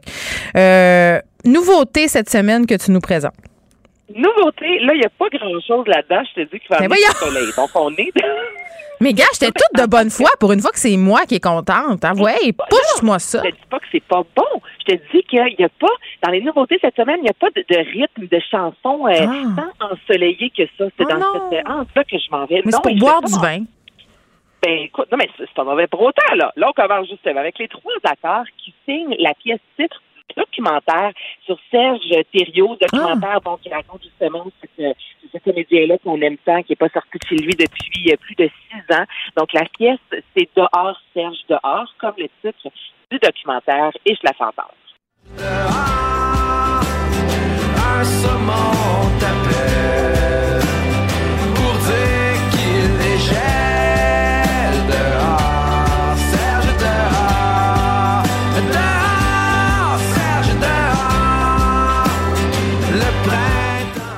Bon, Anaïs, euh, je me permets un petit commentaire éditorial. Je l'ai pas vu, euh, le documentaire. Ceci dit, je sais que euh, ça fait beaucoup jaser quand même. Là. Je trouve ça drôle qu'on ait choisi les trois accords euh, pour s'attaquer à cette bande, en fait, ce, ce- ce thème musical-là pour un documentaire avec un sujet aussi sérieux. Parce que je sais pas. Mais j'aime l'idée, Mais la chanson moi, est bonne. Moi aussi, moi aussi, ça dédramatise l'affaire, peut-être. Oui, c'est ça, parce que les, tu sais, les, les, les, les trois accords sont reconnus, oui, pour le chan leur chanson d'être humoristique, mais il y a des chansons, notamment là, celle sur le cancer qui parle du docteur, du médecin, qui est relativement lourde, même si on a une mélodie un peu plus euh, en, euh, enjouée, je te Mhm. dirais. Donc là, moi, j'aime l'idée de ce documentaire-là, justement, qui est assez lourd, on parle d'une maladie, donc d'aller un peu contre c'est le générique avec aussi, les là. trois accords. Je trouve que ça fait du bien. Sais, J'aime bien contre Isabelle Boulay, mais une voix, mettons, à la Isabelle, qui justement, des fois, peut sembler un peu plus euh, en train de, de nostalgie un peu plus lourd. Ben, tu sais, je pense que justement, ça aurait peut-être rendu le documentaire encore plus euh, tragique qu'il est. Donc, moi, tu vois, j'aime ce choix-là d'être allé dans un angle, dans un angle complètement différent? Là, je vais entendre Alicia Keys, qui est de retour avec son album Keys. Euh, pas très mouvementé, encore une fois. Moi, je vais quand même entendre ma favorite, Skydive.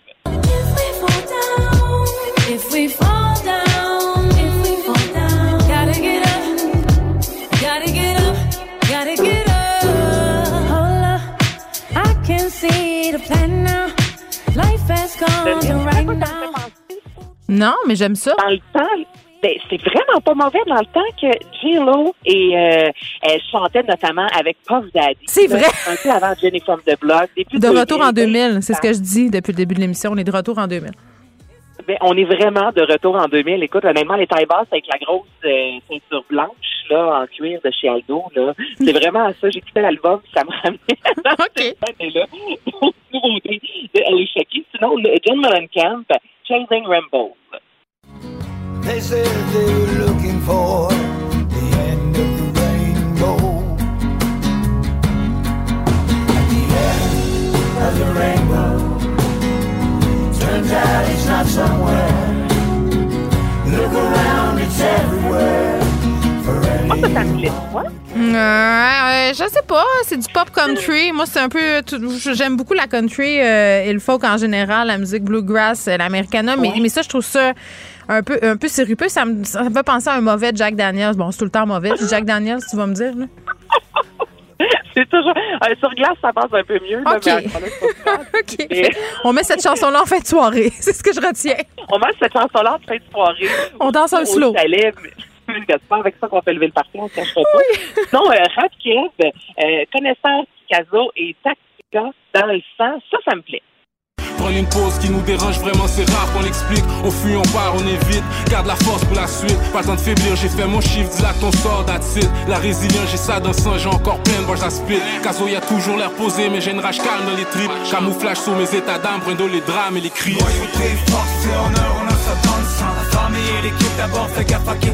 Bonne fan de rap, là. J'aime Ben oui, j'aime ça, c'est correct. Bien sûr, il y a comme un petit groove. euh, Moi, je fais pas partie de la génération là, où on est en train de se plaindre qu'il n'y a plus de vraie musique puis qu'en dehors du rock, il n'y a rien qui existe. Là. Je, non. Non, moi non plus. Je suis pas dans le même, je suis en- plutôt dans le même, dans le même bateau que toi. Donc ça, euh, ça me plaît. Puis là, on va terminer avec Neil Young et son album Born. Ben, c'est dur de pas aimer Neil Young quand même, hein? On s'entend-tu? Non, c'est bon. En général, toi, ta vie est avec Neil Young. Ah oui, moi, j'ai le Neil Young très facile et ça sur une longue période à l'heure de l'apéro. Je trouve ça marche. Ah, as le Neil Young facile. Moi, c'est le Neil Young facile quand il y a de l'harmonica. Euh, J'aime mieux le Neil Young posé que le Neil Young grosse guitare électrique un peu arrachée. Ça, c'est la plus euh, tranquille, je te dirais, de ton album. Il y a de l'harmonica derrière, donc euh, des Mighty Lost, écoute ça. Coming down the highway, just made the turn. Called to let me know.